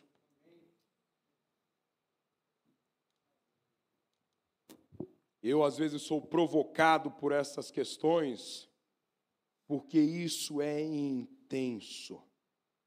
Na mensagem do Evangelho de Jesus, se você não entrega a sua vida, aquele que não a perde, não vai ganhá-la. E aquele que acha que ganhou, vai perdê-la. Não é Jesus parafraseando a Dilma, quando dizia: quem ganhar vai perder, quem perder vai ganhar, e quem vai perder, ninguém vai ganhar aquela coisa que até hoje ninguém entende o que ela quis dizer. Eu, eu tento entender, assim, de boa vontade, olha, ela quis dizer que todo mundo vai perder, Mas aí ela mesma se confundiu ali. Mandiocou, né? Aquela coisa toda. Mas o que Jesus está dizendo é o seguinte: se o teu evangelho não for algo que se torne prático, ele perde o sentido. Agora ele está também dizendo o seguinte: não é esta ação que vai demonstrar a tua fé. Porque você precisa estar conectado na videira. Por isso, o Evangelho de Jesus não é ação social, não é ação política. O Evangelho de Jesus é salvação do homem, e de todo homem, e do homem todo. Por isso, o Evangelho de Jesus é um Evangelho que chega para o pecador e fala: Eu quero que você vá para o céu, mas eu quero que você se alimente, eu quero que você tenha segurança, eu quero que você tenha um bom emprego, eu quero que você tenha uma vida digna. É a gente chegar lá na Cracolândia e começar a pregar para aquelas pessoas e você de repente ver pessoas levantando a mão e falando: Eu quero entregar minha vida a Cristo. Mas nós estamos ali com um chefe de cozinha dos melhores que eu conheço, preparando um jantar para eles. Eles vão dormir ali à noite. Eles vão se sentir acariciados por gente que está dando roupa limpa e uma oportunidade de tomar banho. O Evangelho de Jesus está dizendo para eles: você vai ser salvo, mas salvo completamente. E a igreja é o melhor lugar para fazer isso, porque a igreja é o lugar onde a gente consegue fazer isso com gente muito próxima. Meu querido, a gente não precisa fazer coisas muito grandes, desde que a gente cuide dos domésticos da fé. A gente não pode ser uma igreja como a gente se desafiou, vai ter o acampamento dos adolescentes, vai todo mundo, ou não vai ninguém. Ah, pastor, mas sabe como é que é? Sabe como é que é, meu querido? Se o evangelho não serve para dizer para o irmãozinho que não tem 300 reais para pagar para o filho dele, como muitos brasileiros não têm, que ele pode ir no acampamento da igreja, porque ele é um irmão meu. Eu chamo ele de irmão, eu abraço, eu beijo ele. Se o evangelho de Jesus não serve para isso, não serve para nada. Se o Evangelho de Jesus não serve para me sensibilizar com a dor de quem está doente aqui, e eu digo como pastor, uma das minhas maiores tristezas é não ter tempo suficiente para atender todo mundo que eu gostaria. Infelizmente, pastor Jessa testemunha disso, como também a gente tem muito mais demanda do que tempo. E o pastor que não sofre com isso tem que repensar seu ministério. Porque toda noite eu estou dormindo pensando: tem um irmão que está precisando, tem um irmão que está esperando uma ligação, tem um irmão que está num processo de depressão que precisa do meu abraço, tem um irmão que está precisando de dinheiro. Eu me lembro quando eu saí da Odebrecht e pedi demissão e resolvi seguir minha vida. Me lembro que em determinado momento eu estava ali fazendo minhas contas e falei, olha, vou contar aqui tal, dá para administrar assim, beleza, se eu demorar para encontrar um outro lugar para ter um ganho e tudo mais, de repente vem alguém com uma necessidade. E eu oro por aquela pessoa e penso, não basta eu orar. Meus irmãos, foi o momento mais difícil da minha vida em termos de oferta, porque é muito fácil você ofertar quando a sua conta corrente não vai fazer diferença nenhuma aquela oferta.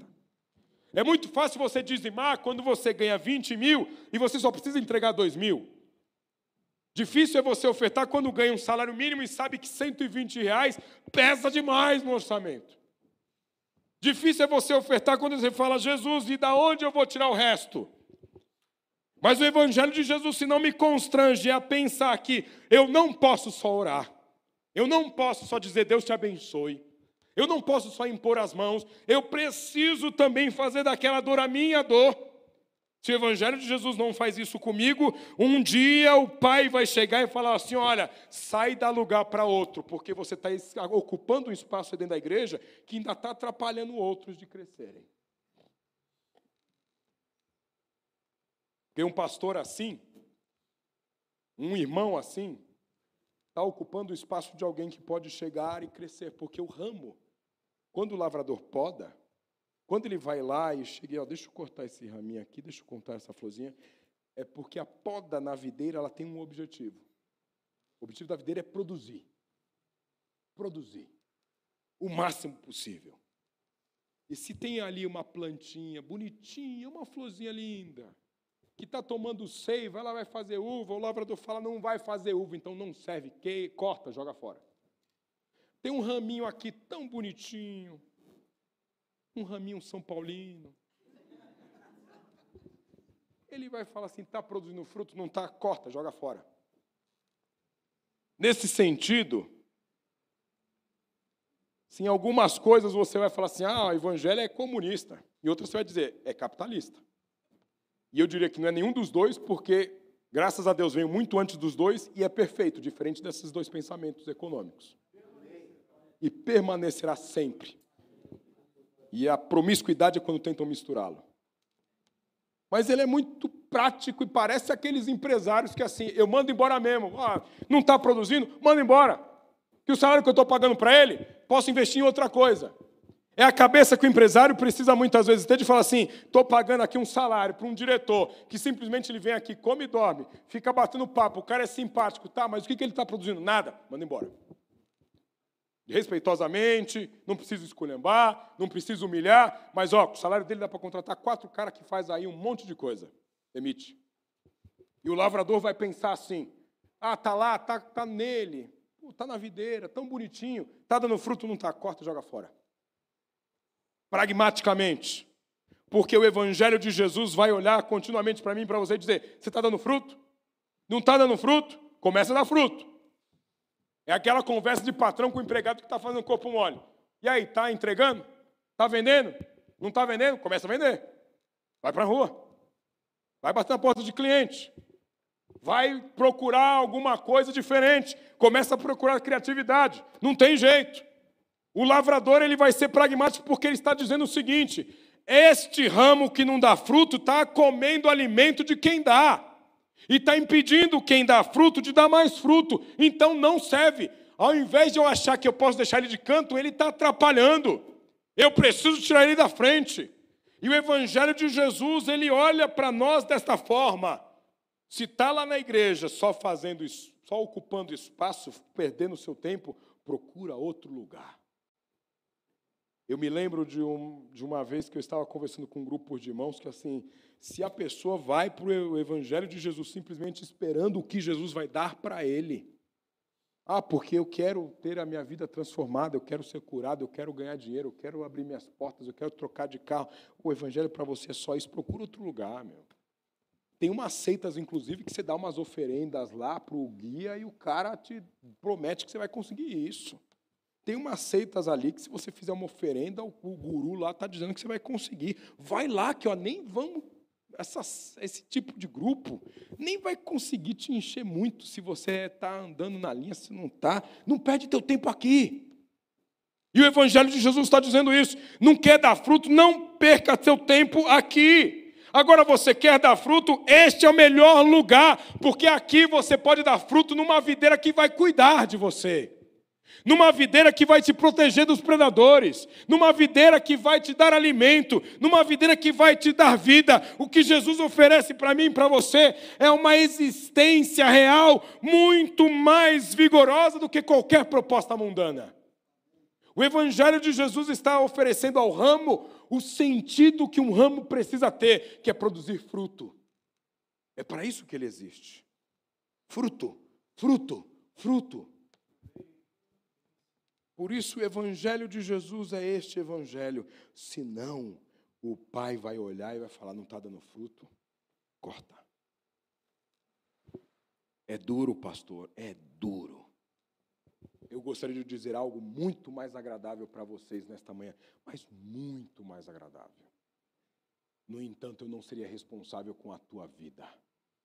Eu não seria responsável com a minha se eu não ouço a voz do Espírito Santo e olha como me pesa essa voz dizendo Paulo, Sabiá, Marcos, que até o Espírito Santo usa vários nomes, porque também eu, eu atendo pelos três. Né? Às vezes, eu, às vezes é Paulo, às vezes é Marcos, às vezes é Sabiá, às vezes é filho. Mas ele vai falar, está dando fruto, está dando fruto. E o que é dar fruto é conseguir glorificar a Deus e demonstrar que nós somos seus seguidores. Meu querido, se ninguém perceber e descobrir que você é alguém diferente e diferente por causa da videira, a gente precisa repensar o seu evangelho. Se você acha que a sua vida é viver para o seu umbigo, se o ramo acha que ele existe para viver, para ser ramo e só isso, o lavrador vai chegar um dia e vai cortar e vai jogar fora. E eu não quero que o lavrador corte a mim ou corte a você. Eu não quero chegar naquele dia e dizer, mas em teu nome eu curei enfermos, eu expulsei demônios, em teu nome eu fiz milagres e maravilhas e ouvir do Mestre, ei, se afaste de mim porque eu não te conheço. E eu não quero que você também passe por isso como seu pastor. Eu amo você demais para que você corra o risco de chegar lá no belo dia, no último dia, na última oportunidade, quando não há mais tempo de fazer nada, e que você ouça: se afaste de mim porque eu não te conheço.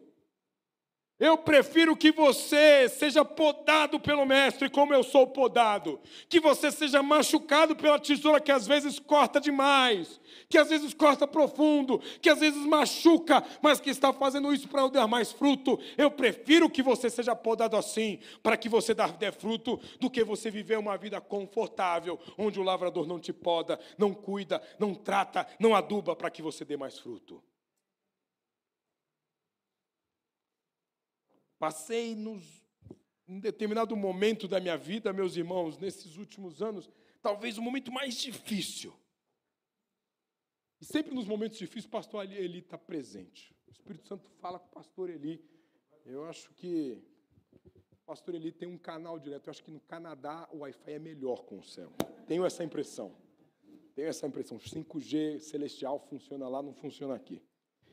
Pastor Eli, em duas oportunidades da minha vida, quando eu estava me sentindo muito mal, liga Pastor Eli. Porque é Deus podando. Deus podando. E quando eu olho as coisas que Ele fez, irmãos, eu fico embasbacado com o que Deus fez. Porque eu fico pensando assim, eu, com toda a minha competência, inteligência, eu não conseguiria. E Deus vai lá e faz, e sabe por quê? Porque eu mereço? Não. Porque eu sou bonzinho? Não. É porque ele vai podando para dizer: Eu quero que você dê fruto. E em nome de Jesus, permita que o lavrador te pode, permita que o lavrador toque em áreas da tua vida que você sinta dificuldade em lidar. Permita que o lavrador fale coisas que você ache duro demais e que te machuque, mas se tem alguém que te ama e quer cuidar de você, é o lavrador. Se tem alguém que tem legitimidade para fazer isso, é aquele que entregou o seu próprio filho para, para que você tivesse vida e vida em abundância. Por isso, quando eu vejo o tratar do mestre, dói, irmãos, dói. Mas melhor, como diz o salmista Davi, é cair nas mãos de um Deus irado do que cair nas mãos dos homens.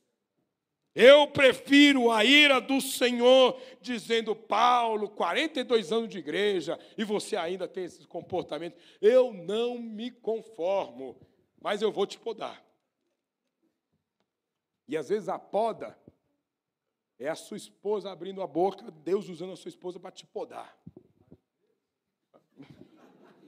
Diria talvez a maior, a maioria das vezes. Muitas das vezes. Em geral, Quase sempre. Frequentemente. Em todas as vezes, talvez. Mas é Deus usando a boca da sua filha. É Deus usando a boca da sua mãe. É Deus usando a boca do seu chefe. É Deus usando uma mula. Porque Ele quer que você dê fruto, dê fruto, dê fruto. E nessa igreja nós temos este compromisso. Nós poderíamos chegar aqui para vocês e falar assim: ó, oh, irmãos, nós queremos oferecer a vocês a melhor experiência religiosa no domingo de manhã. E a gente ter aqui um belo louvor. A gente ter libras. A gente ter um vídeo e som maravilhoso e diz assim: irmãos, não se preocupe, isso é para vocês. Consuma. Mas sabe o que eu te digo, irmãos? Isso aqui não acontece se você não se envolver. E a gente não pode não pode ter uma igreja em que alguns se dividem entre consumidores e outro entre provedores. Não existe isso no reino de Deus. Ramo que não dá fruto, ele corta, ele joga fora. A gente está precisando de ver gente no vídeo, no som. Irmão, se habilita para isso. Eu ouço um amém ali do pessoal do vídeo de som, inclusive. Irmãos, eu estou tocado, e quando eu digo que eu não consigo dar vazão, é que eu não consigo, tocado por gente que chega e fala assim, pastor, eu quero trabalhar no Mobilize. Eu quero ajudar com alguma coisa. Quer ajudar com o quê? Limpar banheiro. Chegou aqui, seu Israel, dona Zélia, Karen, chegaram ontem. Queremos ajudar. Então, assim, tá afim de ir lá para Cracolândia, limpar o banheiro lá do pessoal, lá dos usuários de crack? Tamo, vamos. E vamos. Júlio e a Cris chegaram um dia para mim e falaram assim: a gente quer ir lá, Sabiá, a gente quer ajudar. Julião, limpar banheiro, tudo bem? Tudo bem. Tudo bem. Sou empresário, mas vou lá limpar banheiro e limpar banheiro com alegria. Porque no reino de Deus eu preciso dar esse fruto, senão eu estou negando a existência que o Senhor me deu enquanto ramo. Por isso, nessa igreja, nós não podemos ter esta divisão entre consumidores e provedores. Precisa ter todo mundo ramo. Eu sou ramo, você é ramo. Nós somos ramos. E a gente tem que produzir cada vez mais fruto. O Senhor olha para nós e fala assim: pô, que legal a comuna, hein? Mas precisa produzir mais. Eu nunca vou ouvir do Senhor assim, nossa, como ele produziu bastante. Jamais.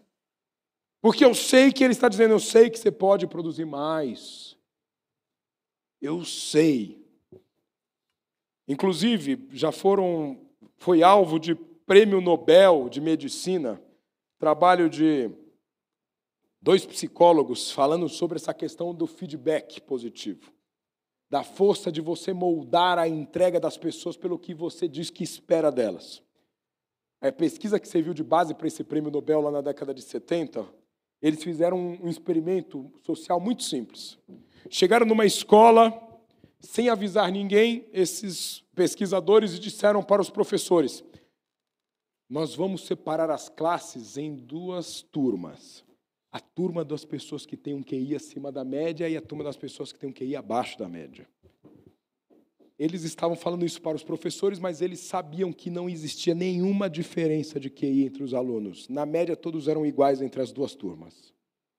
Mas separaram. E ao final do ano, eles perceberam que aqueles alunos da classe que eles tinham dito para os professores que eles eram com QI acima da média, a nota deles tinha sido acima da média. E a outra classe que eles disseram para os professores que eram QIs abaixo da média, tinha tido notas abaixo da média. E aí eles foram percebendo como era o trato dos professores com aqueles que eram acima da média. Os professores chegavam para os alunos e diziam assim: Olha, vamos agora falar sobre álgebra, vamos falar sobre o pi, sobre o cálculo diferencial. E aí algum aluno falava assim: Professor, não estou entendendo. Não, você é inteligente, você vai entender. Eu sei que você consegue, não vem com o corpo mole, não, bonitão, que eu sei que você é inteligente. Eu sei que você pode. E para o outro que de repente falava a mesma coisa, o professor falava, pensava dentro de si, tadinho, tão burrinho. É bonitinho, mas é burrinho. Né? E aí falava, não, tudo bem, filho, eu entendo, eu compreendo. E você que é professor que disser que não pensou isso alguma vez, em nome de Jesus, não deixe que a mentira some do teu coração. Eu sei que vocês, professores, pensam isso às vezes da gente. Quando a gente está tendo aula lá, não entende alguma coisa, o professor fala: oh, meu Deus, eu não recebo para isso. Eu não tenho adicional de insalubridade para aguentar esse aluno tão limitado. Mas era por isso, porque a expectativa deles em relação àquele grupo de meninos que tinham dito que eram acima da média era muito maior. Por isso eles produziam mais. Por isso, Senhor, quando o lavrador chega para mim, para você e fala: Eu sei que você pode produzir mais, é porque ele sabe que você pode produzir mais. É porque ele sabe que você pode dar mais para o reino. É que ele sabe que você pode impactar mais a sociedade. É que ele sabe que eu posso impactar mais o lugar onde eu estou. É que ele sabe que você tem tutano para fazer mais coisa pelo reino. Por isso, em nome de Jesus, seja um ramo que esteja nele e que dê fruto para a glória de Deus. Eu gostaria de orar com você Não orar por você, orar com você. Porque nós somos ramos. E sabe uma verdade como pastor que eu preciso te dizer? Irmãos, a gente tem seis pastores aqui. Seis ou sete, às vezes eu me confundo. Um número muito bom para essa igreja. Agora, eu não tenho dúvida que a gente não consegue dar conta das necessidades de todos na igreja. Que o ideal seria a gente conseguir acompanhar todos os irmãos. Eu saber o que está se passando no coração de cada um, o Gerson, o Ivo, o Agnaldo, o Zé Augusto, o Silas, todo mundo ciente do que está acontecendo, cuidando das pessoas, discipulando. Olha, irmão, leu a Bíblia, como que está a tua vida espiritual e teu casamento, e o trabalho, como que está? Está sofrendo? Pô, está difícil, que coisa, né? Time perdeu, pô, perdeu de novo. Vai perder sempre, porque não é o São Paulo. Você vai ter essas coisas, mas a gente não consegue. Meia dúzia não vai cuidar de duzentos.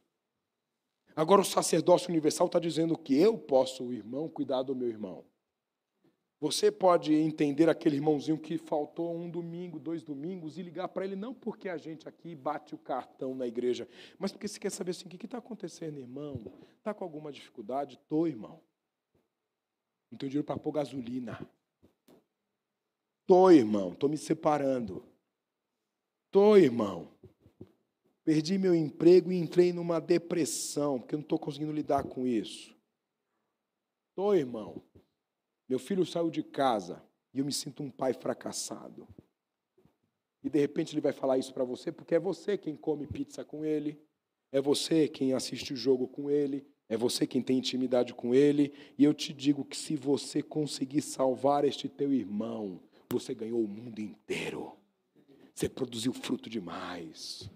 Não espere o pastor Gerson, o pastor Sabiá, o pastor Eli, o pastor Ivo, o pastor Aguinaldo, o pastor Silas, o pastor Zé Augusto ligar para eles. Se você se achar limitado e falar assim, pô, eu não sei nem o que falar, pede sabedoria a Deus, pastor, eu não sei nem o que fazer. Me liga que eu vou com você. Liga para o pastor Gerson, liga para o Zé Augusto, liga para algum de nós. Assim, eu estou perdido, mas eu quero ajudar. Eu quero ajudar. Eu sou aquele que eu quero, se for para limpar banheiro, eu vou limpar banheiro, mas me chama. Mas assim, eu preciso dar fruto.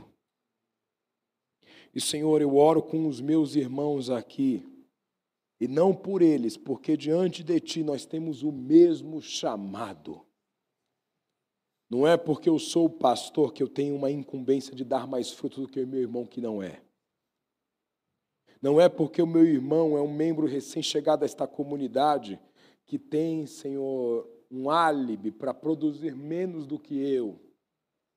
Senhor, a relação do ramo com a videira é, é íntima e individual. O ramo não passa por um intermediário. O ramo não passa pelo pastor, não passa pelo missionário, pelo obreiro. O ramo está ligado direto na videira. É com a videira que ele fala, é com a videira que ele resolve, é com a videira que ele lida. É com a videira que ele precisa conversar para dizer: Eu não sei o que fazer, Jesus, mas me ajuda porque eu quero socorrer gente necessitada. E o necessitado pode ser alguém com a conta milionária e pode ser alguém com fome. Porque a necessidade de um talvez seja saciada com um prato de comida, mas quando o outro precisa ser um abraço. Quando o outro precisa ser uma orientação e com a de outro uma blusa para se aquecer. O que nós não podemos, Jesus, é viver uma vida que não dê fruto. É isso que o ramo não pode aceitar. Por isso nós te pedimos, Espírito Santo, não deixa de falar ao nosso coração, não deixa de me incomodar, Espírito Santo. Às vezes eu acho cansativo, às vezes eu acho pesado, Senhor.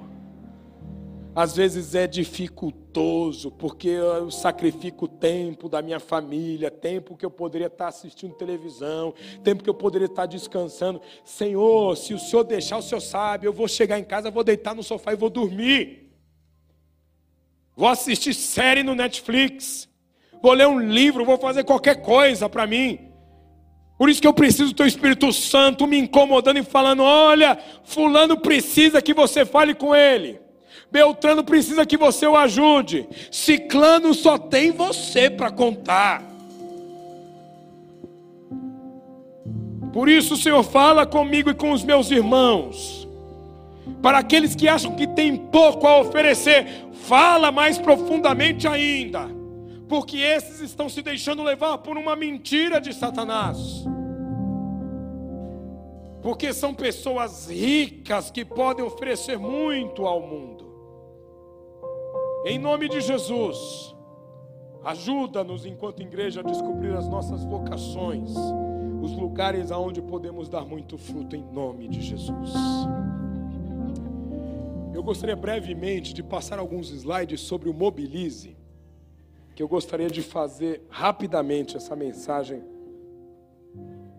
Sei que a gente já estourou nosso tempo, mas em nome de Jesus, peço mais cinco minutinhos, cinco, cinco ou dez minutos. Pode ser? Tudo bem? Alguém for contra, pode levantar a mão, eu vou continuar amando você em nome de Jesus. Mas, pode passar, Totti, por favor. O que é o Mobilize? Para vocês compreenderem, a gente está falando dele e eu gostaria de deixar claro aqui o conceito que está por trás, o que, que a gente está fazendo e também convocar a cada um de vocês. O Mobilize é um evento missional que já acontece aqui na, na comuna há anos. Que o objetivo é sensibilizar, conscientizar e mobilizar. Ou seja, a gente quer tocar no teu coração com o que você vai ver aqui no Mobilize. A gente quer trazer a tua razão, a consciência das coisas que você precisa se envolver, mas mais do que isso, a gente quer te mobilizar. A gente quer que esse tempo sirva para você falar assim: tem algo que eu posso fazer. Seguindo, nosso Mobilize esse ano vai falar sobre a missão da mulher.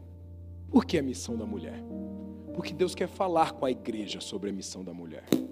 Eu não tenho dúvidas que Deus tem uma mensagem para a igreja, para a comunidade de Jesus e para o Brasil em relação ao papel da mulher. Nós estamos falando de uma igreja evangélica que é composta em 58% por mulheres. E se a gente olhar aqui na comuna, a gente vai estar nisso ou mais do que isso. E quando eu olho esse número, eu até fico pensando, será que não é mais? Mas de cada 10 evangélicos, seis são mulheres. No entanto, das dez maiores denominações evangélicas, nenhuma é liderada por mulheres. Muitas delas sequer aceitam mulheres na liderança pastoral. Grandes denominações, inclusive, se posicionam contra qualquer manifestação feminina. E recentemente a gente tem tido alguns eventos relacionados a isso, de posicionamentos muito incisivos, dizendo: nem no púlpito elas sobem, nem sei elas servem, nem abrir a boca no culto elas podem. E estamos falando de um país onde uma mulher morre pela condição de ser mulher a cada sete horas. Nós dormimos e acordamos hoje, uma mulher já morreu por ser mulher. E daqui a duas horas morre mais uma por ser mulher. Enquanto eu preguei, nesses meus 50 minutos, 60, seis mulheres ou meninas foram estupradas. Porque a cada 10 minutos no Brasil, uma mulher ou uma menina é estuprada. Quando você for para casa, se você levar meia hora, pense se você chegar em casa, três mulheres já foram estupradas. A gente está falando de um país onde uma em cada quatro mulheres foram vítimas de violência, seja verbal, seja física, seja emocional. E a gente vai querer falar sobre esse assunto aqui. E a gente vai ter um mobilize que é pós primeiro turno, primeiro turno que acontece semana que vem e a uma semana do segundo turno. E uma coisa que a gente deixa claro enquanto igreja, não é que a gente vai evitar a polarização, não é que a gente vai evitar discussões político-eleitorais, a gente vai rechaçar, porque isso é diabólico. Satanás quis dividir a igreja evangélica colocando essa semente de divisão onde um irmão deixa de andar com outro irmão, porque um acha que é coxinha e o outro acha que é mortadela. E isso fazendo divisão entre irmãos em Cristo. Que igreja que está deixando acontecer isso? Por isso, se alguém não mobilize, nós, como pastores, teremos essa autoridade, teremos convidados aqui, e às vezes a gente não controla convidado, mas se falar de polarização, será rechaçado será publicamente condenado. Porque nós não aceitamos a utilização do púlpito enquanto espalanque eleitoral nessa igreja. E o foco é no chamado da mulher. porque a gente quer ajudar as nossas irmãs a refletirem sobre as suas vocações, porque a comuna ainda não tem mulher pastora, porque a gente não aceita, não, por causa de uma contingência. E eu acredito muito, porque eu sempre digo o seguinte: as pastoras de hoje, e os pastores de hoje, eu me incluo, eu estou sendo formado como pastor há 20 anos. Eu tenho uma vida que eu estou construindo há, desde que eu nasci, cresci no Evangelho. Você não cria um pastor do dia para a noite. E a gente está falando de uma igreja que há muito tempo, muitas igrejas não aceitavam mulheres para nada. E a gente crê que a gente precisa formar as pastoras de amanhã, as missionárias de amanhã, as líderes de louvor de amanhã, as diaconisas de amanhã, as presbíteras, mulheres que vão liderar a igreja junto com homens de Deus, porque todos foram chamados. E seguindo, a gente vai ter três dias aqui. No primeiro dia à noite, um painel onde a gente vai ter mulheres da comuna, mulheres de fora da comuna, discutindo sobre esses papéis da mulher na igreja, na sociedade, no lar. Eu até, a gente até rodou uma pesquisa com as mulheres da comuna, porque a gente começa a ter um monte de ideia no conselho, mas a gente está com a ideia do cabeça de homem. E a gente queria ouvir as mulheres. E foi surpreendente o que a gente ouviu. Surpreendente das mulheres, a gente pensando assim, poxa, na comuna, maciçamente, são mulheres que têm uma vida profissional, têm um, uma carreira, e as mulheres querem ouvir maciçamente, ô pastor, a gente quer ouvir o papel da mulher no lar. Porque a dona de casa é muito importante também. Aquela que foi eh, historicamente vilipendiada, achando que assim, ah, tal, você não trabalha, sendo a primeira que acorda para fazer a comida dos filhos, a última que dorme porque vai colocar os filhos na cama e tendo que ouvir que não trabalha, que é de segunda categoria, e a gente sabendo o impacto que tem isso na sociedade, a gente quer isso porque as mulheres vêm trazer esse insight. A gente entendeu que a gente é uma igreja onde metade das famílias da comuna tem uma renda familiar de até cinco salários mínimos. Ou seja, a gente precisa pensar em eventos e iniciativas que olhem para esse público e digam: olha, é esse público que a gente quer integrar. A gente tem um grupo da comuna que tem renda familiar de até dois salários mínimos. E um grupo relevante. A gente tem um grupo da comuna que tem renda familiar acima de 10 salários mínimos. A gente quer ser essa igreja plural, onde tenha gente muito rica e gente muito pobre que deixe de ser muito pobre porque tem um muito rico. A gente quer ser essa igreja que acolha todo mundo e a gente sabe que a mulher passa por isso. Então a gente vai ter uma um painel onde a gente vai discutir essas questões à luz da Bíblia, à luz do Evangelho. Não é aqui trazer política, não é trazer discussão ideológica, irmãos, é Evangelho. Se falar alguma coisa fora da Bíblia, não cabe nesse espaço. No sábado a gente vai ter um dia de ação social, que a gente vai ter atendimento jurídico, que os advogados que trabalham aqui se mobilizaram gente das mais diversas formações. Eu fico tocado de ver advogado que trabalha com coisas das mais diversas. Gente que trabalha com defensoria, gente que, de, que trabalha com CEO, com multinacional, gente que trabalha com pobre, todo mundo dizendo: Eu quero atender, pastor. Um irmão até chegou e falou assim: Pastor, minha especialidade é tributária empresarial. Eu lido com auto de infração de milhões. Eu não sei o que eu posso fazer, mas eu quero estar tá lá. Vem, irmão. Muito provavelmente não vai aparecer aqui um empresário com um auto de infração de 10 milhões para discutir com a gente, mas você vai ajudar com o conhecimento jurídico que você tem. A gente vai ter atendimento psicológico que maciçamente as mulheres da comuna disseram: as mulheres precisam disso porque a gente sabe que as mulheres precisam lidar com essa pressão de ser mulher, de ter carreira, de ganhar dinheiro, de cuidar do filho, de cuidar do marido, de ser bonita, de continuar em forma, de ser ainda parecida com a, com a Kim Bessinger, com a Celine Dion, sei lá, olha como eu sou velho, né? Kim Bessinger, imagina. Meu Deus do céu, né? Estamos em tempos de Anitta. Aí você começa a entender a idade do pastor, né? Aí você começa a entender. Ah, eu preciso ser, eu preciso ser esse modelo do Instagram. E essa mulher está com essa pressão e está tendo que lidar com isso e precisa ser bom em tudo. Porque em algumas vezes o marido até, a gente está falando de uma sociedade onde não é mais aquela coisa do marido, ah, eu pago as contas, eu cuido do dinheiro. Não, muitas vezes o marido perdeu o emprego, é ela que está sustentando a casa. Como é que não destrói o casamento? Numa sociedade em que o homem foi setado para imaginar que é ele quem cuida do dinheiro e ela é simplesmente a mulher que cuida dos filhos.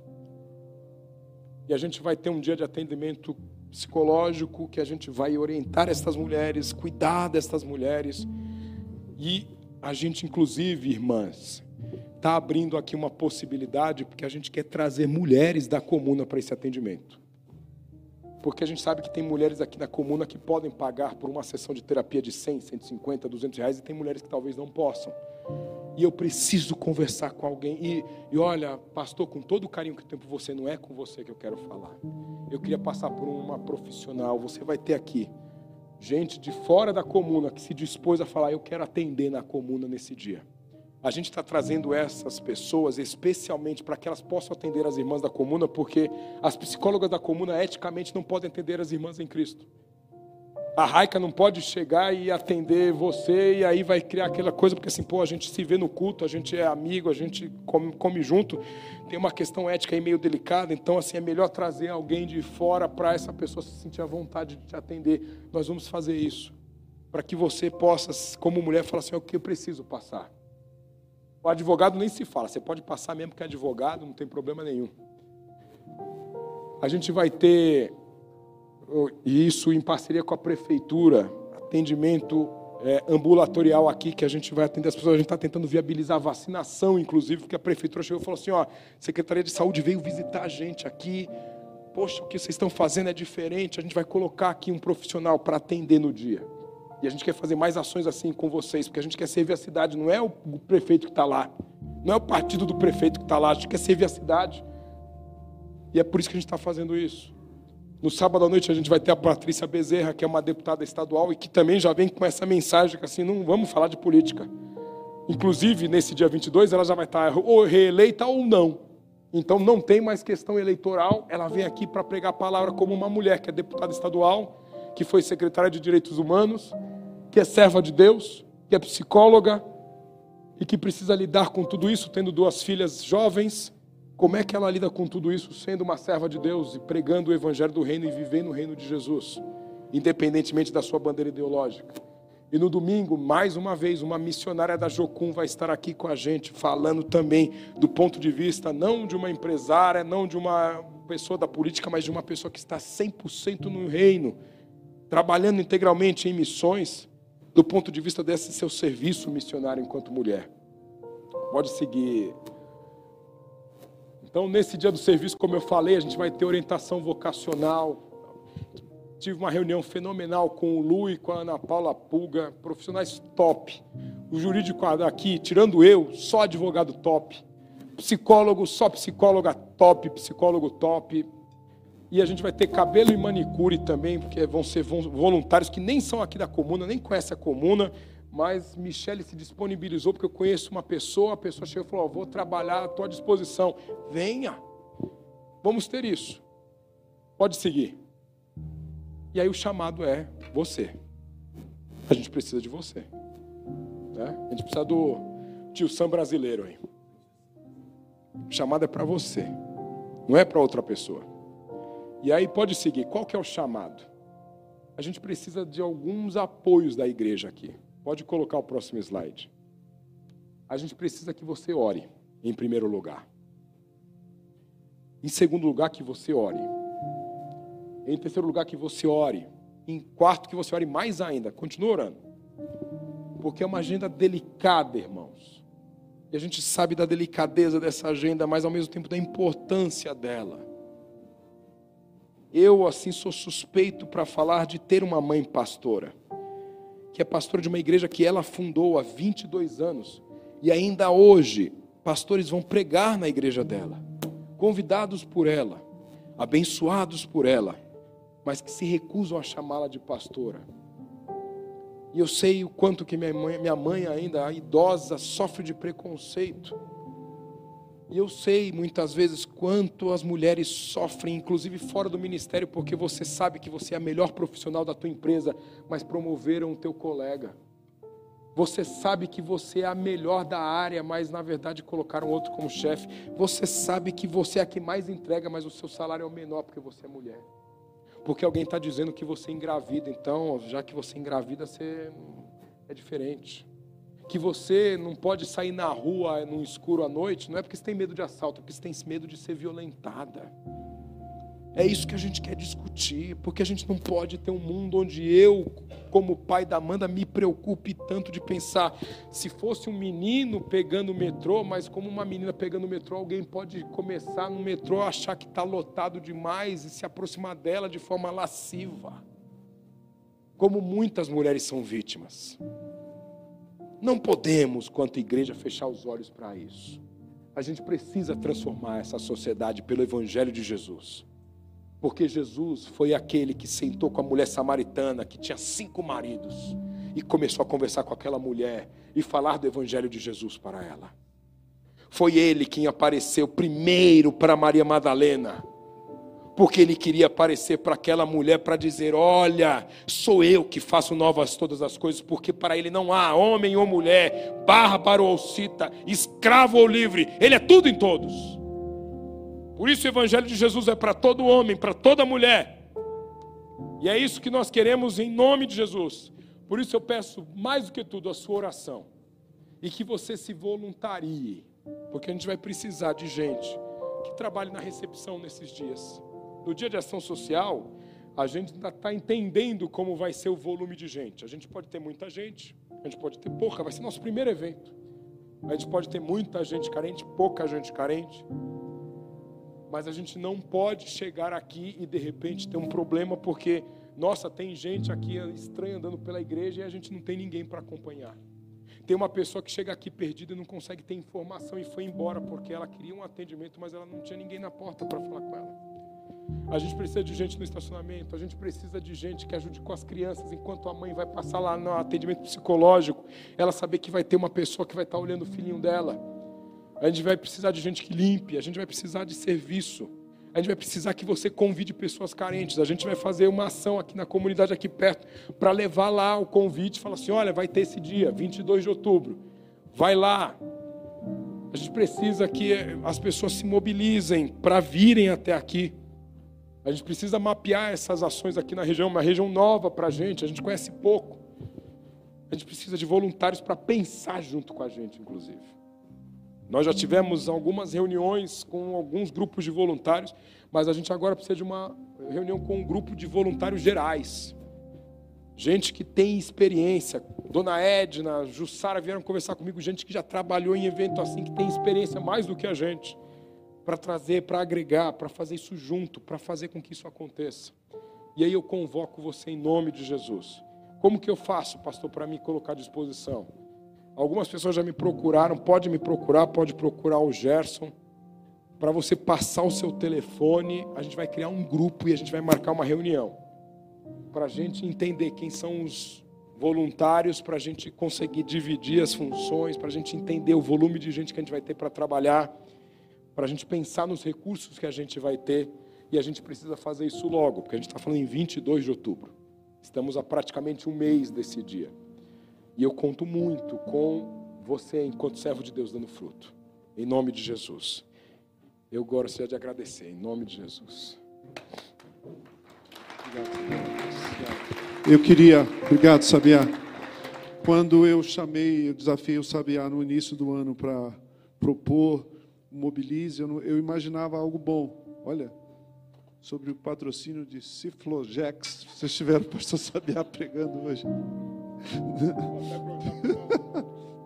mas eu não imaginava, imaginava algo bom, mas não imaginava assim tanta paixão, tanta entrega, tanta dedicação. Eu reitero o pedido de desculpas pelo horário, mas vocês viram que a gente precisava fazer essa essa convocação.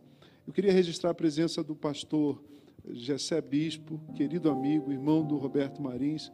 Não posso deixar de tê-lo aqui entre nós e não convidá-lo para, pelo menos, para orar e nos abençoar, dando a benção, quando a gente termina com essa canção. Dá-nos essa honra, querido servo do Senhor. a mensagem de hoje, sabe, como dizem meus amigos da Jocum, foi só cajadada, né? Foi só cajadada, né? Espero que você saia machucadinho, mas saia feliz, né? Vamos terminar recebendo a bênção do Senhor pela vida desse homem de Deus que está aqui, admirável, uma, uma referência para nós. Pastor Jessé, por favor, nos abençoe. Querido Pai, chegar à tua presença, o grande dono da vinha, entender essa videira tão maravilhosa que é Jesus. E quanto nós precisamos conhecer melhor quem Ele é e aquilo que o Senhor nos chama a ser nessa videira e o privilégio e os propósitos. Tudo é tão belo, Senhor, em Ti. Nós, como algum irmão mencionou aqui, tão pequenos, nós fazemos parte desse grande grupo de pequenos. Que o Senhor, por Teu amor, nos acolheu, nos chamou e deu a gente indignas a dignidade. Bendito é o teu glorioso nome, Pai, o de Jesus, teu Filho, o do teu Espírito que habita em nós. Que o Senhor nos abençoe com o restante de domingos celebrando Jesus e através dele o Senhor. E que o Senhor abençoe cada dia da semana. O Senhor abençoe as tarefas dos nossos irmãos, esse projeto para as próximas semanas tão significativo, a igreja e a missão da igreja. Ser gracioso e nos abençoe. Que a graça de nosso Senhor Jesus, que o amor do Pai, que as santas consolações do Espírito repouse em cada um dos vossos corações, hoje, cada dia da semana, cada dia da sua vida e até o dia em que Jesus voltará. Amém ou a semana. Vamos terminar enquanto você se abraça, se despede com essa canção bela dos nossos. Irmãos, quero agradecer ao Mateus na bateria, Henrique no baixo, Bernardo no teclado, Fábio violão, Gerson guitarra, Lipe e Valéria no vocal. Deus abençoe a semana de vocês.